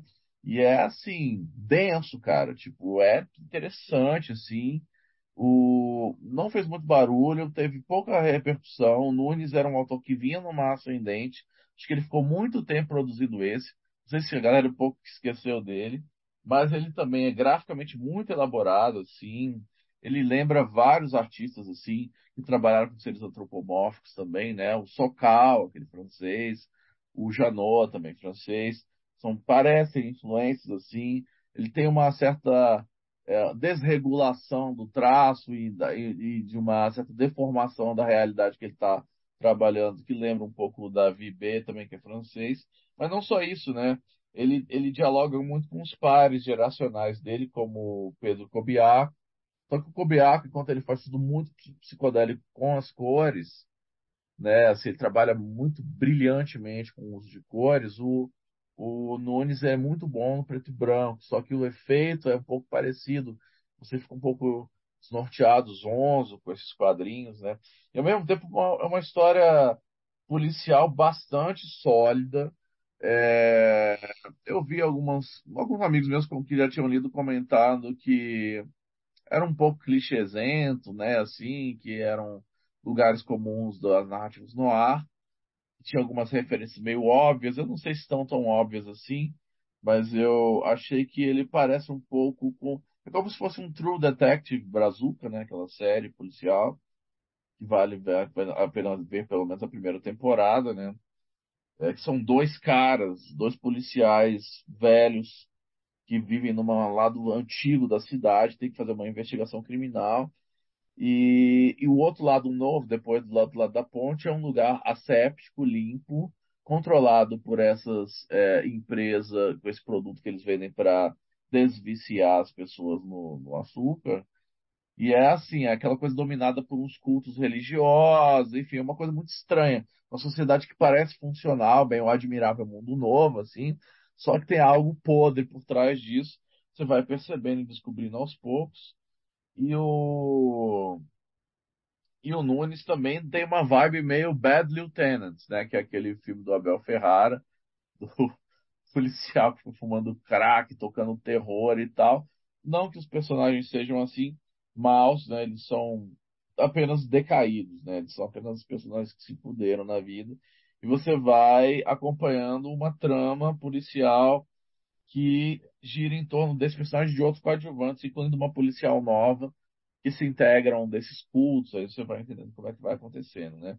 Então, assim, cara, muito legal, assim, o trabalho do Nunes. Eu acho que é um quadrinho que é, merecia melhor atenção, merecia ter sido melhor sorte, ter tido melhor sorte. Eu acho que aí nas listas que a gente faz, o pessoal faz e tal, né? Mas é, ainda dá tempo, ainda dá tempo para procurar, para ler. Ele é um quadrinho que dialoga com os gêneros de uma maneira que ele é respeitoso com o gênero noir e ao mesmo tempo toma algumas liberdades. Não é nenhum quadrinho revolucionário, assim, ele, ele, ele, ele tem um apego ao clássico que eu acho admirável, que eu acho que é legal você ter respeito pelas suas referências, de certa maneira, e ele faz isso. Então não é nenhum quadrinho que vai quebrar as fronteiras como é o George Sprott. Né? O George Sprott é um quadrinho realmente que vai além. Né? Agora o Clean Break ele ele é ele, ele é um quadrinho brutalmente honesto e ao mesmo tempo extremamente bem elaborado dentro da proposta dele, dentro do modelo clássico ao qual ele se apega. Me lembrou um pouco aquele tabloide, né, do Melite, né, do Melite. Né? Me lembrou um pouco aquele que também tem assim um apego pelo clássico, mas faz um trabalho é, é uma marcenaria do clássico extremamente bem feita ali que o que o Nunes é, também faz nesse clean break. Então, gente, eu acho que é, eu acho esse exercício interessante para o quadrinho nacional. Você fazer uma, um quadrinho longo, uma história consistente, com personagens bem trabalhados. Né? Eu só acho que ele é um pouco moralista na questão das drogas, assim, né? Porque ele, ele pinta assim, a, a ironia é assim, o açúcar também é uma droga, gente, como se ele estivesse dizendo isso, né? Açúcar é droga, e as outras drogas são ilegais, etc., no nosso mundo real. Só que aí ele não, ele não coloca assim é, uma ambivalência das drogas. Os caras só se fodem usando açúcar, né? Isso é um pouco assim uma visão, uma visão um pouco enviesada num debate é, realmente é, inteligente, um debate realmente é, maduro sobre a questão das drogas. Mas fora isso, ele dá umas soluções muito legais para as viagens que os personagens têm quando eles tomam açúcar, né? Então acho que é um quadrinho legal, sim. É, eu, tentaram me convencer de que era apenas um quadrinho derivativo é, e sem imaginação, mas eu não concordo, não concordo. Achei muito bom, não, né? Eu, não. É, vocês, eu falo que os quadrinhos são muito... bons, vocês leem e acham uma merda, eu também já não sei de mais nada, sacou? Márcio Júnior mesmo. Mas, Não, cara, é... esse é quadrinho aí, agora pelo que você falou, né? Pô, fiquei amarradão, tô, tô curioso para ler. Porque, eu, porque assim, é, é, essa coisa, assim, de quando um quadrinho se situa dentro de um gênero e tentar explorar aquele gênero, sem querer ser revolucionário nem nada, mas ser eficiente, irreverente e produzir, né, aquela, aquela obra que te envolve. Isso mim é uma, é uma grande qualidade. Uma grande qualidade. Sim, eu acho que precisa investir nesses quadrinhos que trabalham gêneros clássicos, que tentam situar uma narrativa consistente dentro de jogo. Porque a história dos quadrinhos é muito assim, né? Pega o quadrinho europeu, quadrinho americano, quadrinho japonês, tem muito isso, né? De você entender o, o lugar onde você está e explorar ao máximo esse lugar. Eu acho que o Nunes ele fez esse exercício. Ele tem uma certa humildade, mas é, ao mesmo tempo ele também é arrojado, ele, ele, ele, ele, ele mexe com a gente também, né? Ele também é um quadrinho muito deprê, tá dentro do nosso alinhamento aí, né? Dos quadrinhos deprês de hoje. Mas, Marcão, o seu quadrinho aí da Pipoca Nanquim, ele também é um quadrinho deprê? Ah, não, não, esse aqui tá mais na linha é, passatempo mesmo, assim, não é, não é deprê não, embora fiquem algumas ressalvas que eu falei no final aqui. Esse é, procurador, ele é escrito pelo é, Gianfranco Manfredi, né? Uma lenda moderna do quadrinho italiano, né? Roteirista de Mágico Vento, Face Oculta, Shanghai Devil, etc. É um cara renomado, é, na Itália ele é consagrado, né? Assim, o cara é famoso por fazer uma é, ampla pesquisa, né? Roteiros é, bem feitos, né? Enfim. E o desenho do Pedro Mauro, né? Brasileiro, né? Fez aquela série é, Gatilho, né? Ilustrador também e sempre ligado a essa coisa do, do faroeste, né? O, uh, o, procurador fala do um cara chamado é, James Jennings, que ele está representando um, um banco né, para ele tem que ir, é, não sei se é para o Texas, né, assim, ele é, ele é britânico, né, mas ele mora nos Estados Unidos, mas ele tem que ir lá no Texas para levar, para avisar um, boxeador que esse cara vai ganhar uma herança de um tio distante, né? E aí, assim, a, a história é meio uh, inverossímil, sabe, assim, porque esse procurador ele é, ele entrega, ele vai avisar esse cara e tal, mas aí começa a rolar uma série de acontecimentos assim que eu não sei, pareceu assim meio é, forçado para gerar uma ação, né? Tipo o, o banco é, o banco local da onde sacaria a quantia que pagaria esse, esse herdeiro é assaltado. Aí assim, o cara não tem a ver com a história, mas ele vai lá para querer recuperar o dinheiro do banco, sabe assim? O cara é um é, exímio atirador, sabe? Parece meio meio forçado, assim, parece um, um roteiro B assim do Manfred que estava guardado e aí ele resolveu é, usar, sabe? É, eu, eu, não disse, mas assim, esse gibi é um original Pipoca Nanquim, né? Ou seja, ele foi lançado no mundo primeiro aqui no Brasil. Né? Inclusive, reza a lenda aí que os italianos estão, quando viram, queriam comprar e tal, mas aí ah, é, não, não, tem na Itália ainda, né? Não sei se vai sair também agora. Em breve deve sair na Itália.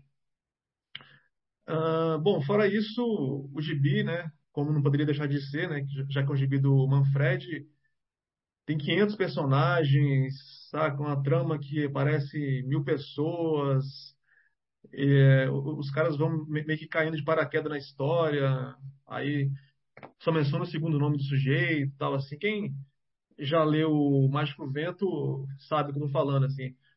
Mas no Mágico Vento você tem mais tempo para trabalhar, né? Assim, são, sei lá, o gibi durou 131 números. Esse aqui é só um. Enfim, a, a trama é meio, meio confusa, assim, você não não consegue se apegar aos personagens assim, que falta carisma para eles também. É, sobre a arte do Pedro Mauro, é, ela melhora um pouco no, no, no, terceiro, terceiro ato, né? O é gibi tem, ele tem três atos. E a arte, digamos, no, no primeiro e no segundo arco, ela tá, ela tá apenas regular, assim. é, tem umas partes assim que elas é, é parecem assim meio que uns, uns breakdowns assim melhorados. Não sei se ele fez mais às pressas, assim, não, não sei. o traço não está tão, tão legal. É, assim, também devo confessar que eu não sou fã número um do Pedro Mauro. É, eu acho assim, o traço dele competente, mas não é um artista que me arranca suspiros.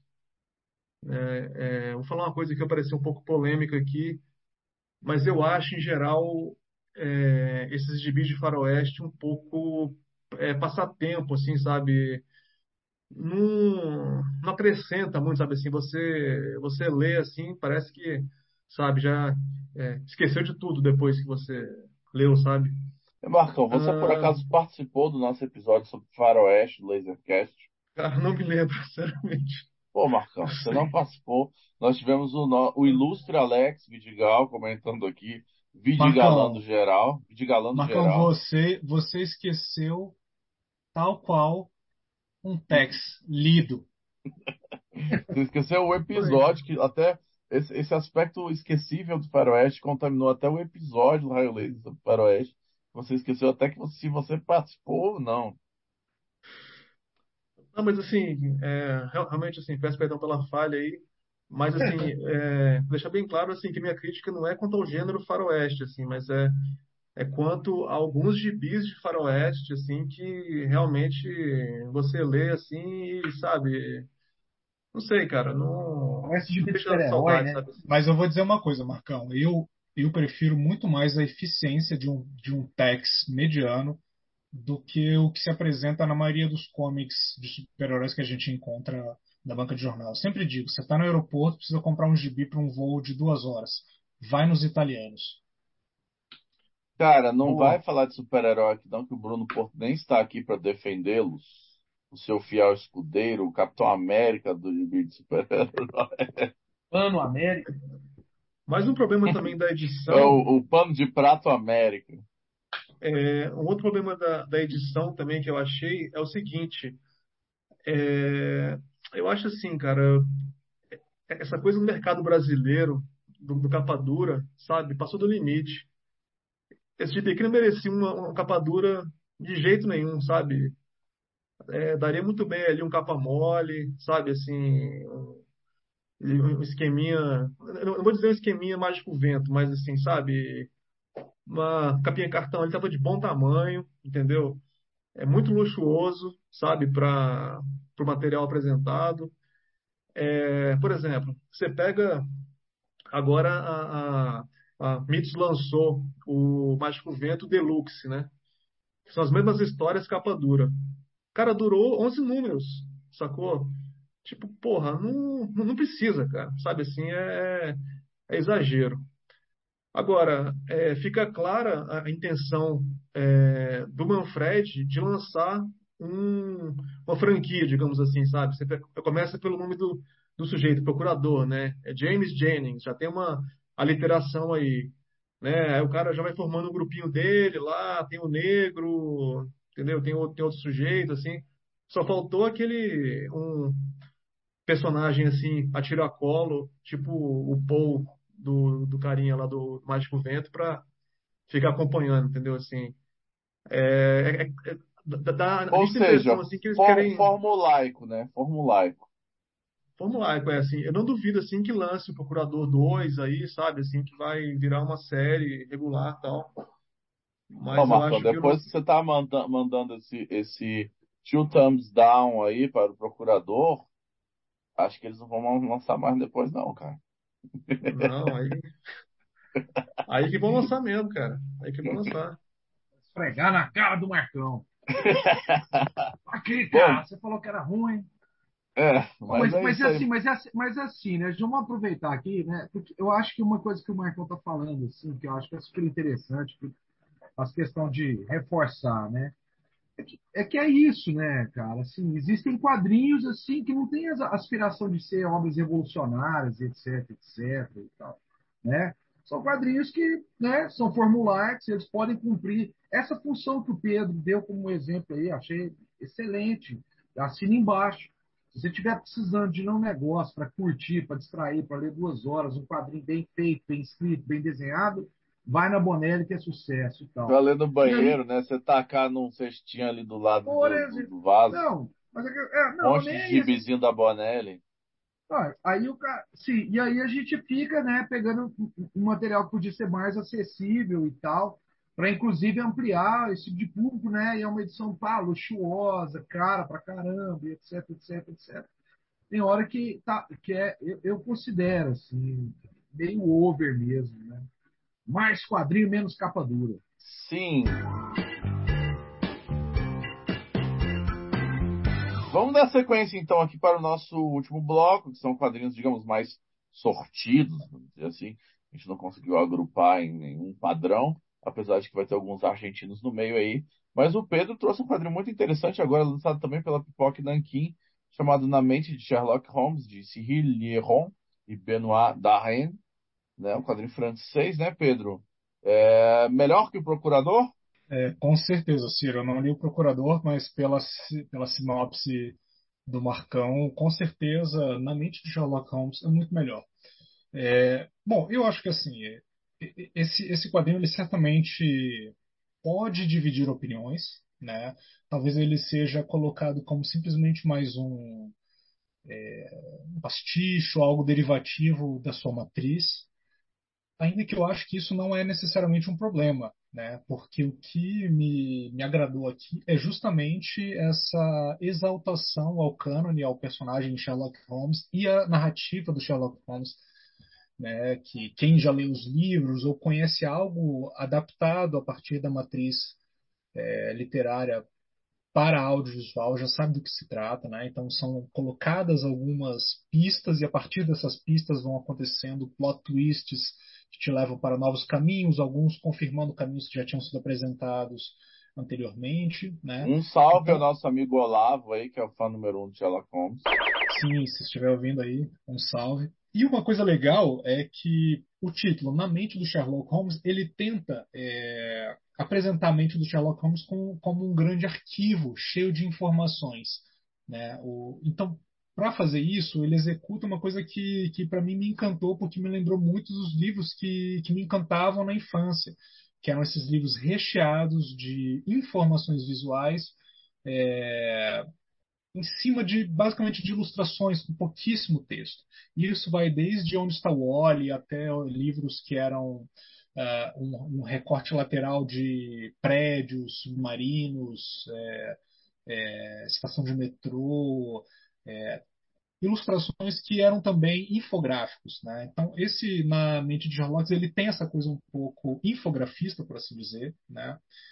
É, e é, e esse é, quadrinho extremamente bem amarrado, sabe? Uma narrativa que vai te segurando peça após peça que é colocado.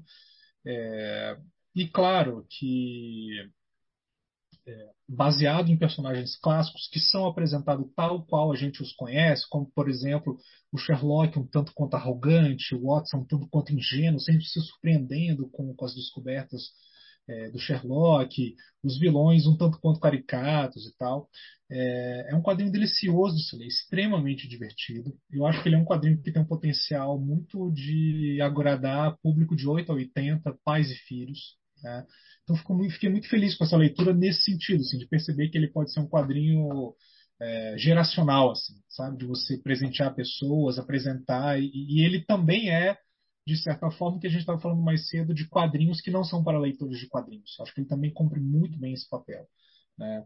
É, enfim, uma leitura deliciosa de, de, de feriado, para mim, cumpriu é, com louvores essa missão e recomendo demais a leitura. Gostei, né? Se você não é leitor de quadrinhos especialmente, vai nesse aqui que vai ser legal. Sabia não? Legal saber de uma narrativa nova aí de Sherlock Holmes que que seja melhor do que Enola Holmes, né? Que tava na Netflix, uma série bem inchada sobre a filha de Sherlock Holmes e Errou! tal, que, enfim, uma decepção. Fãs do Agora que você está falando. Deixa eu te Ah, fazer diga. uma pergunta, Pedro.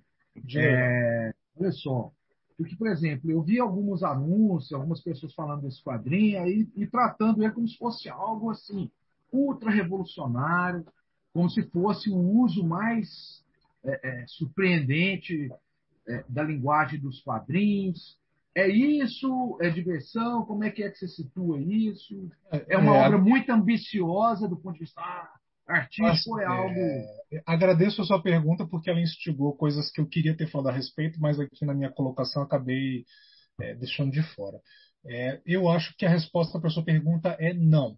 Tá? Existe um total exagero nessa colocação de que ele, ele não se parece, por exemplo, é, com os quadrinhos do Chris Ware que a gente apresentou aqui mais cedo. Tá? É, ele não tem esse tipo de complexidade é, narrativa e de, e de expansão das possibilidades da linguagem das HQs. Ele não é isso. Ele tem um diálogo muito com o livro ilustrado, tá? apesar dele ser de fato uma história em quadrinhos, ele usa muito o recurso do livro ilustrado, do infográfico. Né? Ele me lembra muito os quadrinhos, é, des, desculpa, os livros que me encantavam na infância, que eram esses livros para te encantar pela ilustração, mas não pela ilustração lúdica, meio feérica, meio onírica, mas sempre uma ilustração quase de manual de instrução, como as coisas funcionam, é, enfim, mostrando para um leitor ali juvenil como é uma estrutura arquitetônica, mecânica, esse tipo de coisa. Né?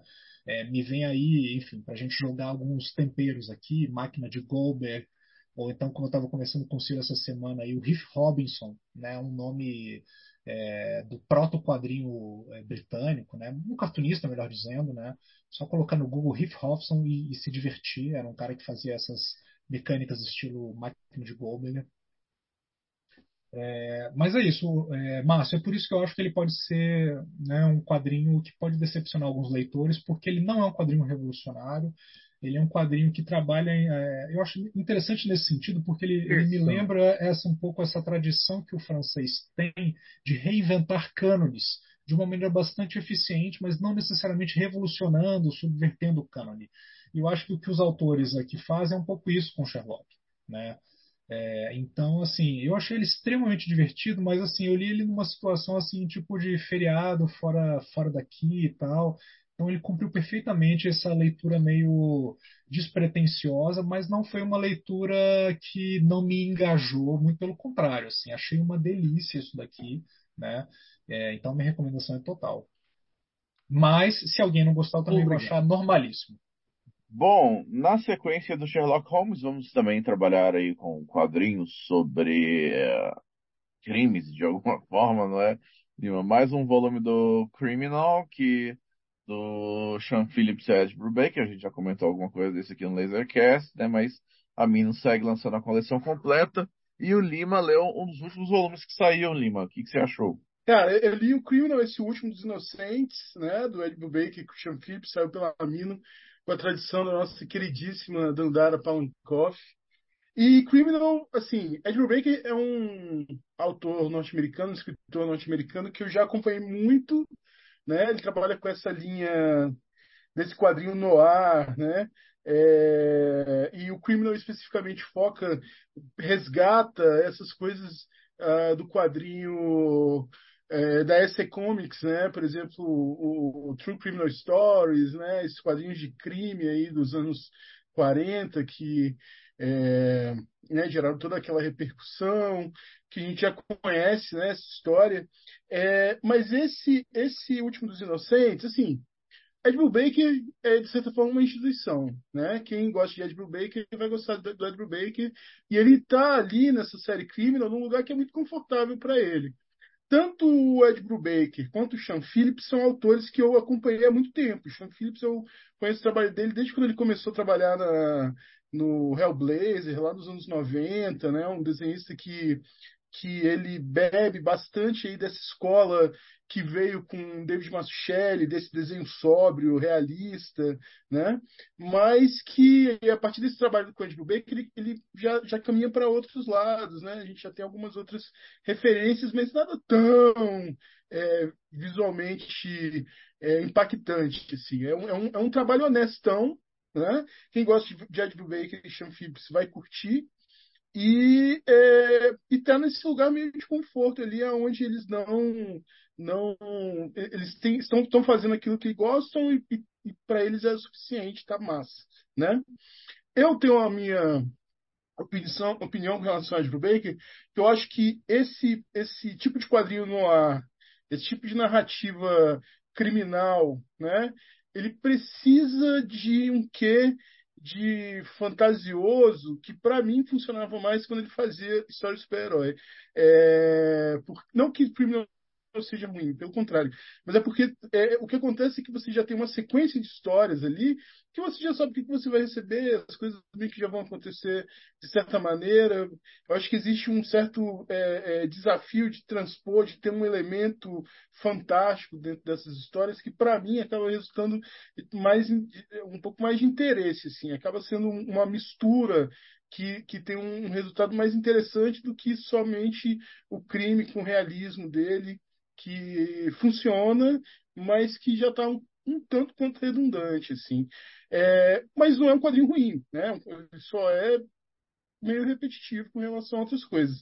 Esse, especificamente, o Último dos Inocentes, ele tem uma, uma característica que é legal, assim, que é de fazer referência direta a, uma história pregressa do quadrinho norte-americano, né? A gente vai encontrar a história de um personagem, um desses é, mau caráteres assim clássicos do Ed Brubaker, mas nesse caso é um personagem que você tem uma, uma certa afinidade por ele no começo e ele vai mostrando suas, sua, sua real mau caratice, né? É um personagem que tá que, vem de um, de um passado ali numa cidadezinha, o pai dele morre, ele tem um relacionamento com uma namorada que é de uma família de milionários, onde ele é tirado de tempo pelo pai, né, pela, pela esposa, a esposa já está traindo ele com um amigo de infância, e ele tem. A história meio que circula nesse núcleo de amigos de infância, onde tem esse personagem, a esposa que está traindo ele, o amigo dele, que é um, um, um né, desde a infância, e ele precisa dar um jeito de, de, Ele tem uma ideia, um plano de sair desse ciclo da vida dele que envolve um crime, né? Como uma história de crime, não vale a pena ficar mostrando muito detalhe aí, porque realmente é um spoiler para quem vai ver, mas é, ele acaba se envolvendo nesse crime e a história se passa em como que, ele, como que essa relação que ele tem com o passado dele né, é, constrói esse plano do crime que ele vai realizar e desenvolve a partir disso. Então, os momentos de lembrança do personagem são feitos a partir do traço do, do traço do arte, né? Na verdade, esses personagens, esse grupo de personagens que são narrados com essa infância nos anos 60, eles são meio que uma versão do arte, né? A gente tem o personagem principal que dar uma desculpa, né? Para não dar spoiler, eu não vou falar o nome do personagem principal, mas na verdade eu não lembro. E esse personagem principal, ele é o arte da história, de certa forma. O amigo dele seria uma espécie de Junkhead, é, que aí, né, Junkhead, Junkhead faz um certo sentido. Essa esposa que trai ele seria a Verônica, e existe um outro uma outra, um outro crush dele que ele nunca é, realizou, que seria uma espécie de, de Beth, né? De, é, é desses é tipo, da... é tipo um gráfico MSP do arte, seria mais ou assim.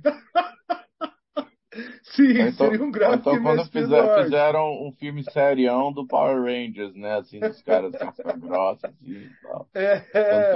mas tem, mas tem outras, essas não são as únicas referências, assim. Ele mistura essa coisa do arte com essas referências da SC Comics. Então, eles estão lendo o gibi, o, dentro desse passado desenhado com o estilo do arte, eles estão lendo é, True Criminal Stories, né? Inclusive tem uma referência direta para a capa famosa que, que, foi feita pelo Jack Cole, né? Do Plastic Man, que é aquela fábrica do furador de, de queijo no olho da, da mulher, né? Essa capa que foi usada aí para para fazer o, o para embasar o argumento do é, Sedução dos Inocentes, né?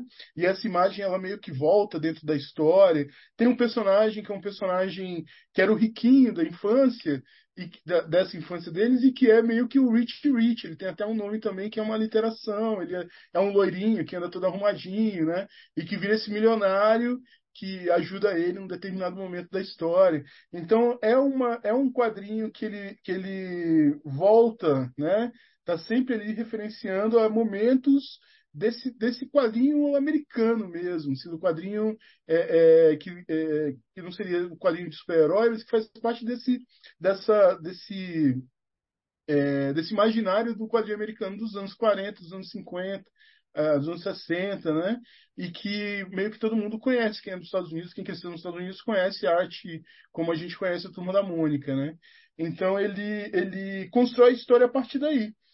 E a história, ela é essa história é de Brubaker. É esse cara que é um criminoso que tem esse crime que ele desenvolve e aí, é, enfim, é, a história fica, fica foca mais ou menos em, em, se o crime vai ser desvendado ou não vai ser desvendado, né? Então tem essa coisa do Ed Brubaker de realmente estar tá num lugar super confortável para ele, onde ele faz esses crimes e que, assim, na, minha opinião, já está um tanto quanto redundante, assim, né? É uma leitura divertida para quem gosta de Ed Brubaker. É uma leitura legal, assim, é um Ed Brubaker é, já é, é, como é que se diz? É pizzaiolo, né? Ele, você encomenda a pizza, ele entrega ali e a pizza vai ser boa, mas que também não é a gente não vive só de pizza, né? Então vou, vou usar essa aí do pizzaiolo, vou passar para frente. pois é, é, é, essa é a melhor descrição que eu tenho para o crime. É uma pizza boa, mas é, com, com ingredientes é, é, é, saudosos, né, que ele usa bem ali para construir o recheio da pizza dele, mas que é outra pizza, né, como as outras pizzas que o Criminal sempre entrega, são gostosas, mas que não dá para ficar só comendo pizza. E eu não acho que faz bem para ele só ficar fazendo pizza também. Eu acho que ele já podia passar para um outro nível aí, para uma outra história, para outra narrativa, que é como eu disse, assim, eu acho que nesse, nesse realismo esse, essa aridez do, do, realismo do Ed Brubaker, eu acho que ela se torna é, é, você tem a qualidade do Ed Brubaker como escritor realista é, fica mais é, é, é, matizado quando se confronta com, com um elemento fantástico, com um elemento que era o que meio que fez a carreira dele com o quadrinho de super-herói, né?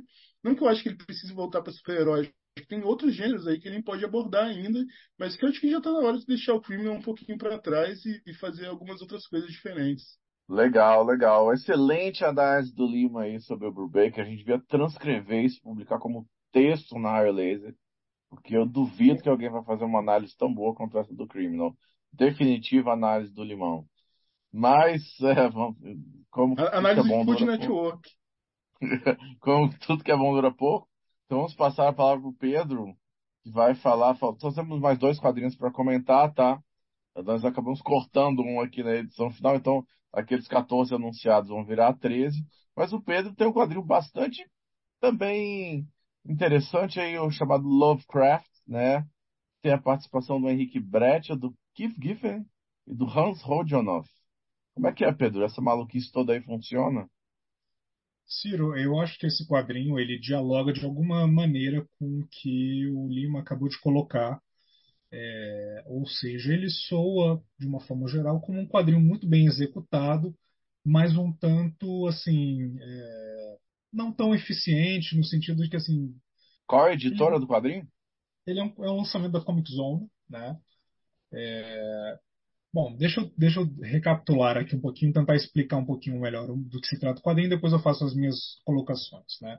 É, esse quadrinho se chama Lovecraft e ele apresenta uma história, né? O plot é que o, é um quadrinho biográfico do Lovecraft na qual o próprio é, vivencia os horrores que ele descrevia nos livros dele. Né? Então é uma ficcionalização em cima da vida do Lovecraft desde a infância até a vida adulta, quando ele tenta é, explicar para outras pessoas que o que ele escreve não é simplesmente a imaginação dele, mas o que ele vê e que as outras pessoas não conseguem.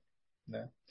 É, eu acho que a participação do Keith Giffen, de certa forma, funciona quase como uma espécie de um coordenador de como o resultado final vai soar, porque ele parece muito mais um quadrinho é, da DC dos anos 80 e 90, da linha Vertigo, do que um quadrinho argentino ou um quadrinho contemporâneo europeu. Né? E isso não é necessariamente é, um problema, estou só colocando uma questão mais formal mesmo. Né? É, entretanto, assim, eu acho que o resultado final ele é muito remetente aos quadrinhos da Vertigo que, que antecipam o selo Vertigo. Essas coisas que a gente leu ali na virada dos 80 para os 90 que saiu no Brasil, é, eventualmente pela Globo, mas principalmente pela Abril, né? É, aquelas minisséries com arte pintada e tudo mais. Né? O, a participação do Henrique Brecha, a participação, melhor dizendo, a ilustração do Henrique Brecha, ela é ao mesmo tempo é, um dos motivos da, de, acho que de segurar o leitor na, na HQ, é, mas ao mesmo tempo, como é um quadrinho relativamente recente dele, ele já está numa idade um pouco avançada, eu acho que ele não está no melhor das formas, ainda que o quadrinho não seja é, desinteressante na arte é, em nenhum momento. Eu só acho que, assim, no quesito horror, que é uma coisa que a gente associa ao Lovecraft, né? É, ele, me, ele me lembra um pouco esses momentos meio, enfim, um tanto quanto desinteressantes e aborrecidos da própria Vertigo, né? Eu acho o seguinte, quem gosta de Vertigo deve dar uma tentativa a esse Lovecraft. Eu acho que ele tem todos os elementos para quem gosta desse tipo de quadrinho, Vertigo ali da virada dos 80 para os 90. É, mas de outra forma, eu acho que talvez ele seja uma leitura que, ainda que não decepcionante, não seja também, é, enfim, grandes coisas. É, eu fico um pouco em cima do muro desse quadrinho, confesso. É, esse, esse, quadrinho já, já havia sido publicado no Brasil é mesmo? Uns, é, a coisa de uns 10 anos atrás, pela Devir, né? Ou pela Mitos, não sei. Eu sempre confundo aí um pouco mas eu acho que É verdade esse bilhete? Não sabia. É. É verdade. E ele foi lançado lá fora pela Vertigo, né? Sim. Então, então assim, é... Lembra... eu, eu, preciso até reler esse negócio, cara, porque a lembrança que eu tenho disso é o contrário de tudo que você falou. eu achei legal pra caramba. Isso é raio o, laser. O desenho, eu fiquei maravilhado com o desenho da época, assim, do Henrique Prete. Eu achei a história doida pra cacete. Falei, caramba, bicho, que doideira isso aí, né? Mas, mas na verdade. Mas teria, Márcio, mas teria que reler. Teria mas, que a, reler. mas a sua impressão ela não é tão diferente da minha, porque eu devo dizer o seguinte: eu não sou o maior fã da linha Vertigo. Então, por exemplo, sim. esse quadrinho aqui, ele me lembra aquela finaleira do Sandman, ilustrada Sim. pelo Michael Zulli, depois aquele spin-off que tinha desenhos do Miguel Ancho Prado, do Frank White, de vários outros caras Sim. e tal. Então, ao mesmo tempo que ela é muito bonita, são histórias que não me engajam tanto. Sim, Entendeu? sim. Mas como eu sei que muita gente gosta desse tipo de coisa, eu acho que a minha opinião ela talvez seja um pouco divergente de outras pessoas que leem esse material e é por isso que eu Claro, recomendo para claro. quem gosta desse tipo de quadrinho do, do começo da Vertigo. Sandman e as coisas que antecedem o Sandman, até um pouco de Monstro do Pântano, né? Total, É, total. eu acho que- eu tanto acho que, que- tanto que o, o, o Brett foi fazer Monstro do Pântano, né? Exato. Eu, eu, eu acho que se, se eu tivesse tido. se, se fosse um quadrinho para ler no avião, talvez eu tivesse gostado um pouquinho mais dele, entendeu? Eu acho que ele tem essa coisa de ser uma boa leitura num período ali meio rápido, algo para talvez, enfim, deletar logo na sequência da leitura, né? Mas não é de forma alguma um quadrinho ruim. E assim, acho ótimo que você tenha gostado dele mais do que eu. E É, tem não, o gente- fator a- Lovecraft aí, né? Que é sempre interessante, sempre tem um universo Exato, e é, e, e- é curioso que eu gostei mais do, da, da, coisa biográfica da- do que da coisa sobre, é, é, monstruosa e assustadora, porque eu não achei nada assustador nesse quadrinho, entendeu? Eu achei ele até um pouco água com açúcar nesse sentido. Então eu gosto muito mais da, da- da- da- da- do personagem perturbado do Lovecraft do que das monstruosidades que são apresentadas. Bom, reler. depois que o Márcio relê, ele volta ao Lasercast para colocar a sua opinião sobre este quadrinho. Porém, né? Last but not least, nós temos aí o Marcão para falar de um quadrinho que eu suspeito que seja um quadrinho do caralho, né? Não li o Ping Pong da JBC, do Taiyo Matsumoto, mas me parece que você gostou, né, Marcão? Cara, uma das leituras mais alucinantes que eu tive nos últimos tempos, cara. Realmente incrível, bicho, assim, uma leitura é, irretocável, assim. Ah, Ping Pong é, conta a história de dois garotos, né? O Tsukimoto, mais conhecido por Smile, que é um cara que não sorri, né? Por isso ele recebe esse apelido. E o, o, o Peco, né? que Também o nome dele é Roshino, que é um, um cara extrovertido, assim, Como é tal, é? mais molecão. Não, é Peco, Peco. Sei, Teco. É, enfim, eles é, jogam ping-pong numa, num, num clube de tênis de mesa é, vinculado à, à escola deles. E assim, eles é, o, o Peco tem o sonho de ser um grande é, jogador de tênis de mesa, enquanto que o, o Ismael ele joga por prazer, assim. E uh, um dos professores dessa desse dojo de tênis de mesa, ele percebe assim que o, é, o Ismael tem um grande talento e que sempre que ele enfrenta o Peco, ele está meio que se segurando ali, ele se deixa vencer pelo Peco, então assim, ele é, digamos assim, um, um talento que está, por algum motivo, ele está é, se resguardando, né? E uma coisa bacana do mangá é que o Taiyo Matsumoto ele coloca uma galeria de, de personagens assim ele dá muito espaço para esses personagens, né? Chega um, um, estudante chinês mega arrogante que ele vai fazer um intercâmbio no Japão, né? E ele chega lá, porra, ninguém aqui é bom bastante, né? Porque é a China que manda no, no tênis de mesa. Tem também um, um, um cara lá da, da, da, escola assim a, é, a ser batido, né? Que seria uma espécie de Cobra Kai ali do, da galera, que é o a, a escola Kaiô, e todos os caras eles raspam a cabeça, né? Assim, uma coisa meio militarista, assim, os caras é, o ping-pong para eles é quase uma, uma religião. E assim, pouco a pouco a, a fama do, do do Smile vai vai aumentando, né?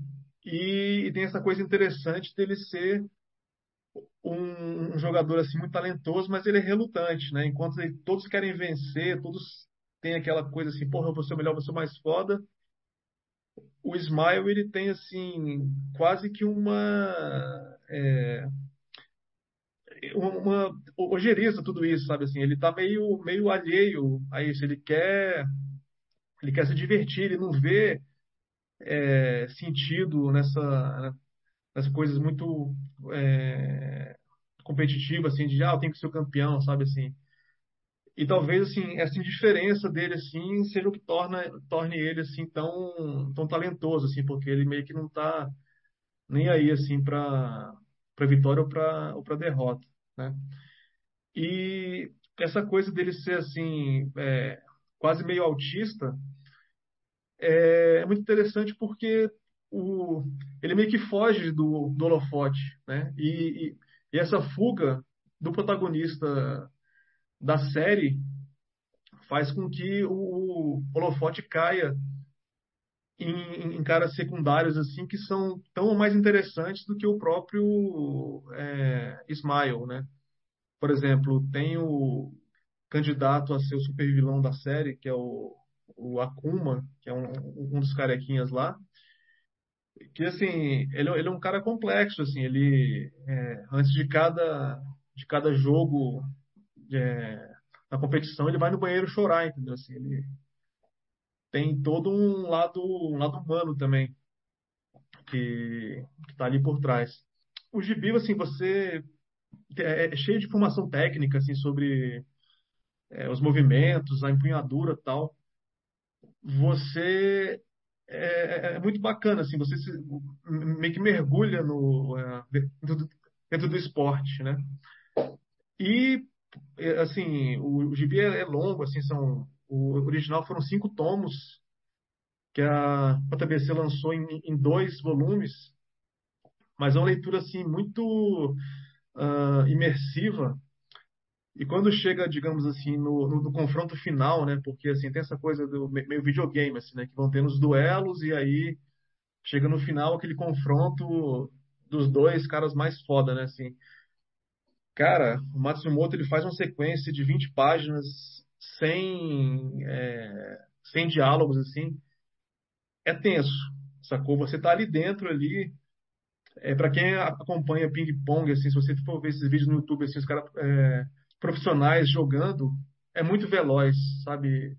É, nada como um, um, mestre do mangá ali, que essa, essa linguagem que é tão pródiga em, em linhas de ação, para te transportar ali para o meio do, do confronto ali. É, é uma, ciné uma cinética poderosa, né? Uma cinética absurda, assim, né? É, é muito impressionante, cara. É muito Eu impressionante. Acho... A gente perde Você já leu, Márcio? Eu li, cara. É, é, é das melhores coisas, concordo com tudo que o Marcão falou aí. E É o, muito, é o muito Taiyo, impressionante. o Taiyo Matsumoto, ele é um, um autor de mangá influenciado é, por autores estrangeiros, né? É, E eu acho que isso traz um tempero muito próprio na arte dele. E além Sim. disso, é, eu acho que especialmente nessa obra, porque isso é uma característica que dá para perceber em outras obras dele, mas especialmente no Ping Pong é muito visual, ou, ou melhor dizendo, muito audiovisual, assim, sabe? Você você vê as cenas e você vê elas animadas na sua cabeça, assim. né? É muito impressionante, cara, o uso, assim. É, eu, eu também fiquei muito. eu Falei, pô, né? Cara, porque ficar entre nós, né, cara? Você vai fazer um- um- uma história em quadrinhos, são dois tomos gigantes, mil páginas, pelo menos. Né? Assim, precisa de ping-pong, cara. O quê? E Você não gosta de ping-pong? Você não joga ping-pong? gosto de block. É, Então, assim. Eu em é- jogar é, ping-pong. Adoro Pô, jogar ping-pong. Parabéns, é, é legal, né? Igual você fazer, não, vamos fazer um jogo, um quadrinho sobre o cara que joga dado, baliza. Mas isso que é pinta. incrível, cara é Não, exatamente, cara. É exatamente. E gerar um volume, cara, e de uma profundidade incrível, cara. Tem uma coisa que me parece ser é, é, é, é uma, uma característica da obra do, do Taiyo Matsumoto, assim, cara. Tem essa coisa assim, de, de- da relação, né? Tal e qual lá no Tekken Kincrate, sabe? Você tem duas figuras que não são adultas, cara, mas elas que, é, é, de certa forma, são contraditórias, mas elas se complementam e se amparam. Então tem uma relação que é muito poderosa. Esses dois personagens do Ping Pong, eles são muito amigos, cara, eles são mais que irmãos, assim. E, e- e- cara, é, você tem um, um conjunto de questões, assim, de. A primeira coisa que eu acho que pra gente é sempre uma coisa meio alienígena, mas assim, é, é- é como que a cultura oriental, sei lá, vai, tra- vai trabalhar as emoções, os personagens, o que, que é o repertório daquela, daquela cultura, de como que eles se colocam diante do mundo, diante das coisas, entendeu? É os caras estão ali jogando um ping-pong. Aquilo é, é- é, assim, fala muito do Japão, fala muito de quem são aquelas pessoas, a personalidade delas. Isso que o Marcão falou, cara, você tem um, um- você tem um repertório de, de, de outros personagens, né? Eu não acho que tenha vilão na história, assim, né? Mas assim, pô, tem uma competição. Na verdade, a história assim, é, é dois anos, né? São é, um intervalo de um ano para outro. Eles se preparam para uma competição, tem um resultado, depois eles se preparam para a mesma competição no ano seguinte. E acontece um monte de coisa nesse ínterim, assim, cara. E a maneira como eles reagem àquele negócio da competição, os professores, o técnico. Cara, é um jogo assim de, de- de emocional e cultural, é muito poderoso assim. E, e, e a verdade é que esse cara aí, esse Taro Matsumoto, ele é fogo na roupa, cara. Ele sabe o que é ser japonês e o cara arranca. E, e é assim, é muito impressionante, tanto do ponto de vista poético quanto emotivo, emocional ali na série. Mas do ponto de vista da linguagem do quadrinho, cara, o que ele faz ali, porque assim, pô, cara, como é que você vai ficar lendo um gibi que aí os caras jogam ping-pong, velho? Saca, assim? E como que isso não vai ser uma coisa. E o cara, você perde o fôlego, cara. Né? Eu, eu associei, assim, né, assim, esses raros momentos, assim, né? Lá no o Quintanilha, lá no Luzes de Niterói, tem aquela clássica sequência lá dos caras, né? No, no meio mar. se no mar, se afogando, e mergulha, o cara tá se afogando, e você começa a perder o fôlego ali. Eu, esse, no ping-pong, tinha um momento que eu dava um tempo, assim, saca? Né? E curiosamente, o Foi Quintanilha emocionante. Foi emocionante também a aborda o esporte, né? E também, No assim, Luz de Niterói, o Márcio- Quintanilha também aborda o esporte, né? A questão do futebol Total, e tal. claro, claro. Mostrando claro. como que as narrativas esportivas, elas, na verdade, viram metáforas para os dramas humanos, né? Eu acho que tem Total. vários exemplos disso, né? Por isso que eu achei que esse quadrinho ia ser do caralho também, porque como eu gosto de jogar ping-pong, eu sei da qualidade do autor, eu, caralho, isso deve ser muito bom, É muito vai impressionante. transformar cara. o ping-pong na narrativa É dos dramas humanos. né? É muito impressionante. Não sei se o coisa- se recorda disso, mas é, é, a, a gente, ao menos eu, né, é, soube a, a respeito desse gibi pelo Marcelo de Salete. A gente foi Ah, entrevistá-lo no FIC de 2018. E que ele comentou, né? E ele comentou, eu pensei assim, porra, cara, sério, um gibi de ping-pong, será que é tão bom assim mesmo? E, porra, realmente é, a, a, promessa foi cumprida.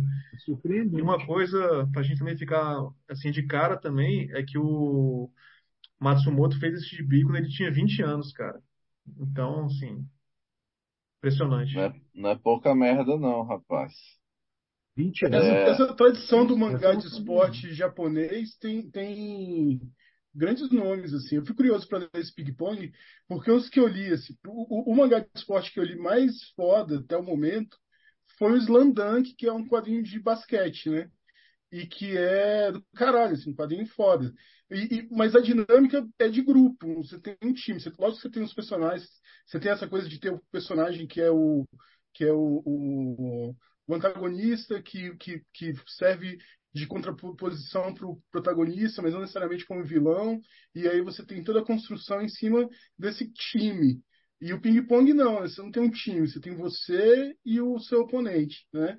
É, e aí eu fiquei muito curioso para ler por causa disso, por causa desse hiperfoco, assim, que rola com relação a, a uma prática de esporte que não é de time, né? Que é, que é uma pessoa só e contra um outro, um outro né? Duas, tem, tem uma mentes, onda ali, assim. mano tem uma onda que é o seguinte: eles estão nas, nas escolas, parece que né, eles são né, estudantes, então, assim, são equipes, né? E aí as equipes articulam em cima dos caras que são os mais craques ali, saca? E que jogam melhor e tal. Né? E por isso que o, que o Michael falou, ah, tipo, videogame mas não é um campeonato, vai cruzando, ó, chave A, fulano joga com fulano, o que caiu, o outro vai e tal e tal. E, e, e tem um lance de equipes. Né? Os caras contratam um cara da China, porque a escola é fraca, então traz um cara que é forte.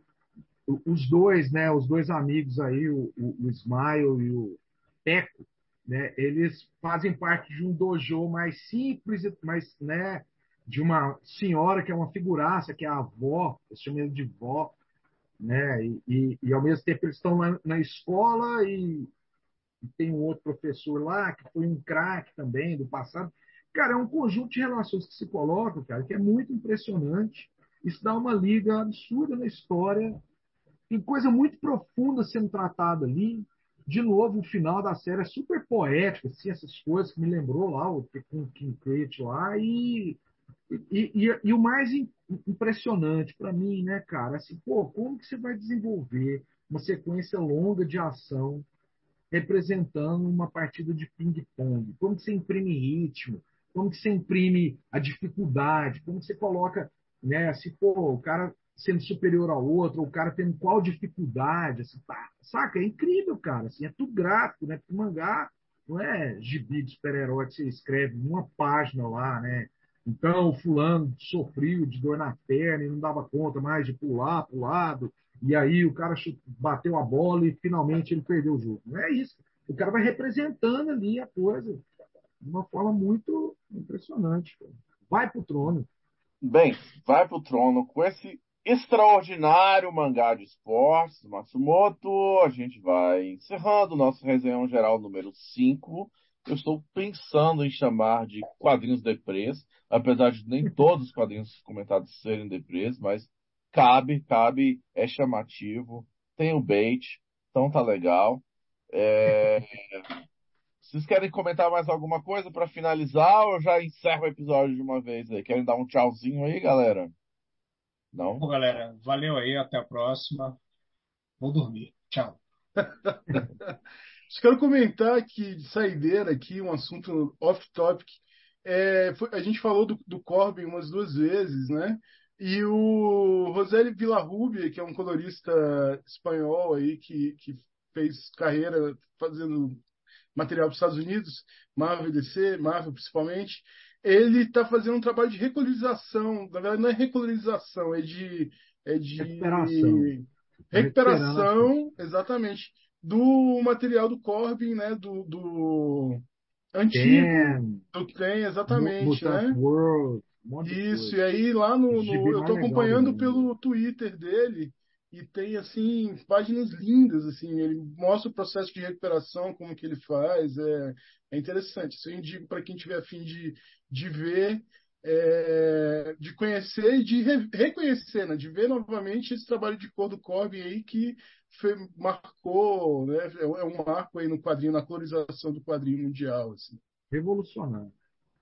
Revolucionário. Legal, boa dica, Lima. É, Marcão, você quer mandar um recado aí para finalizar o episódio? Cara, não, não, é isso mesmo.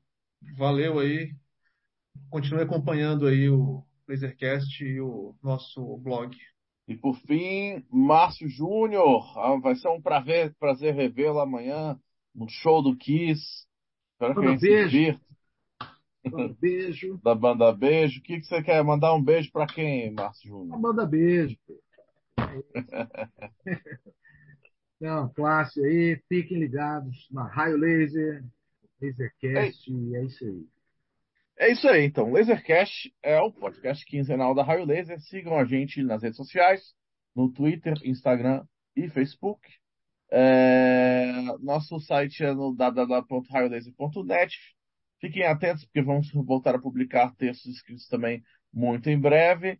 E é, deem cinco estrelas pra gente nas plataformas, é, como Spotify, Deezer, etc. Caso você goste do nosso material, a gente fica por aqui. Até a próxima. Obrigado!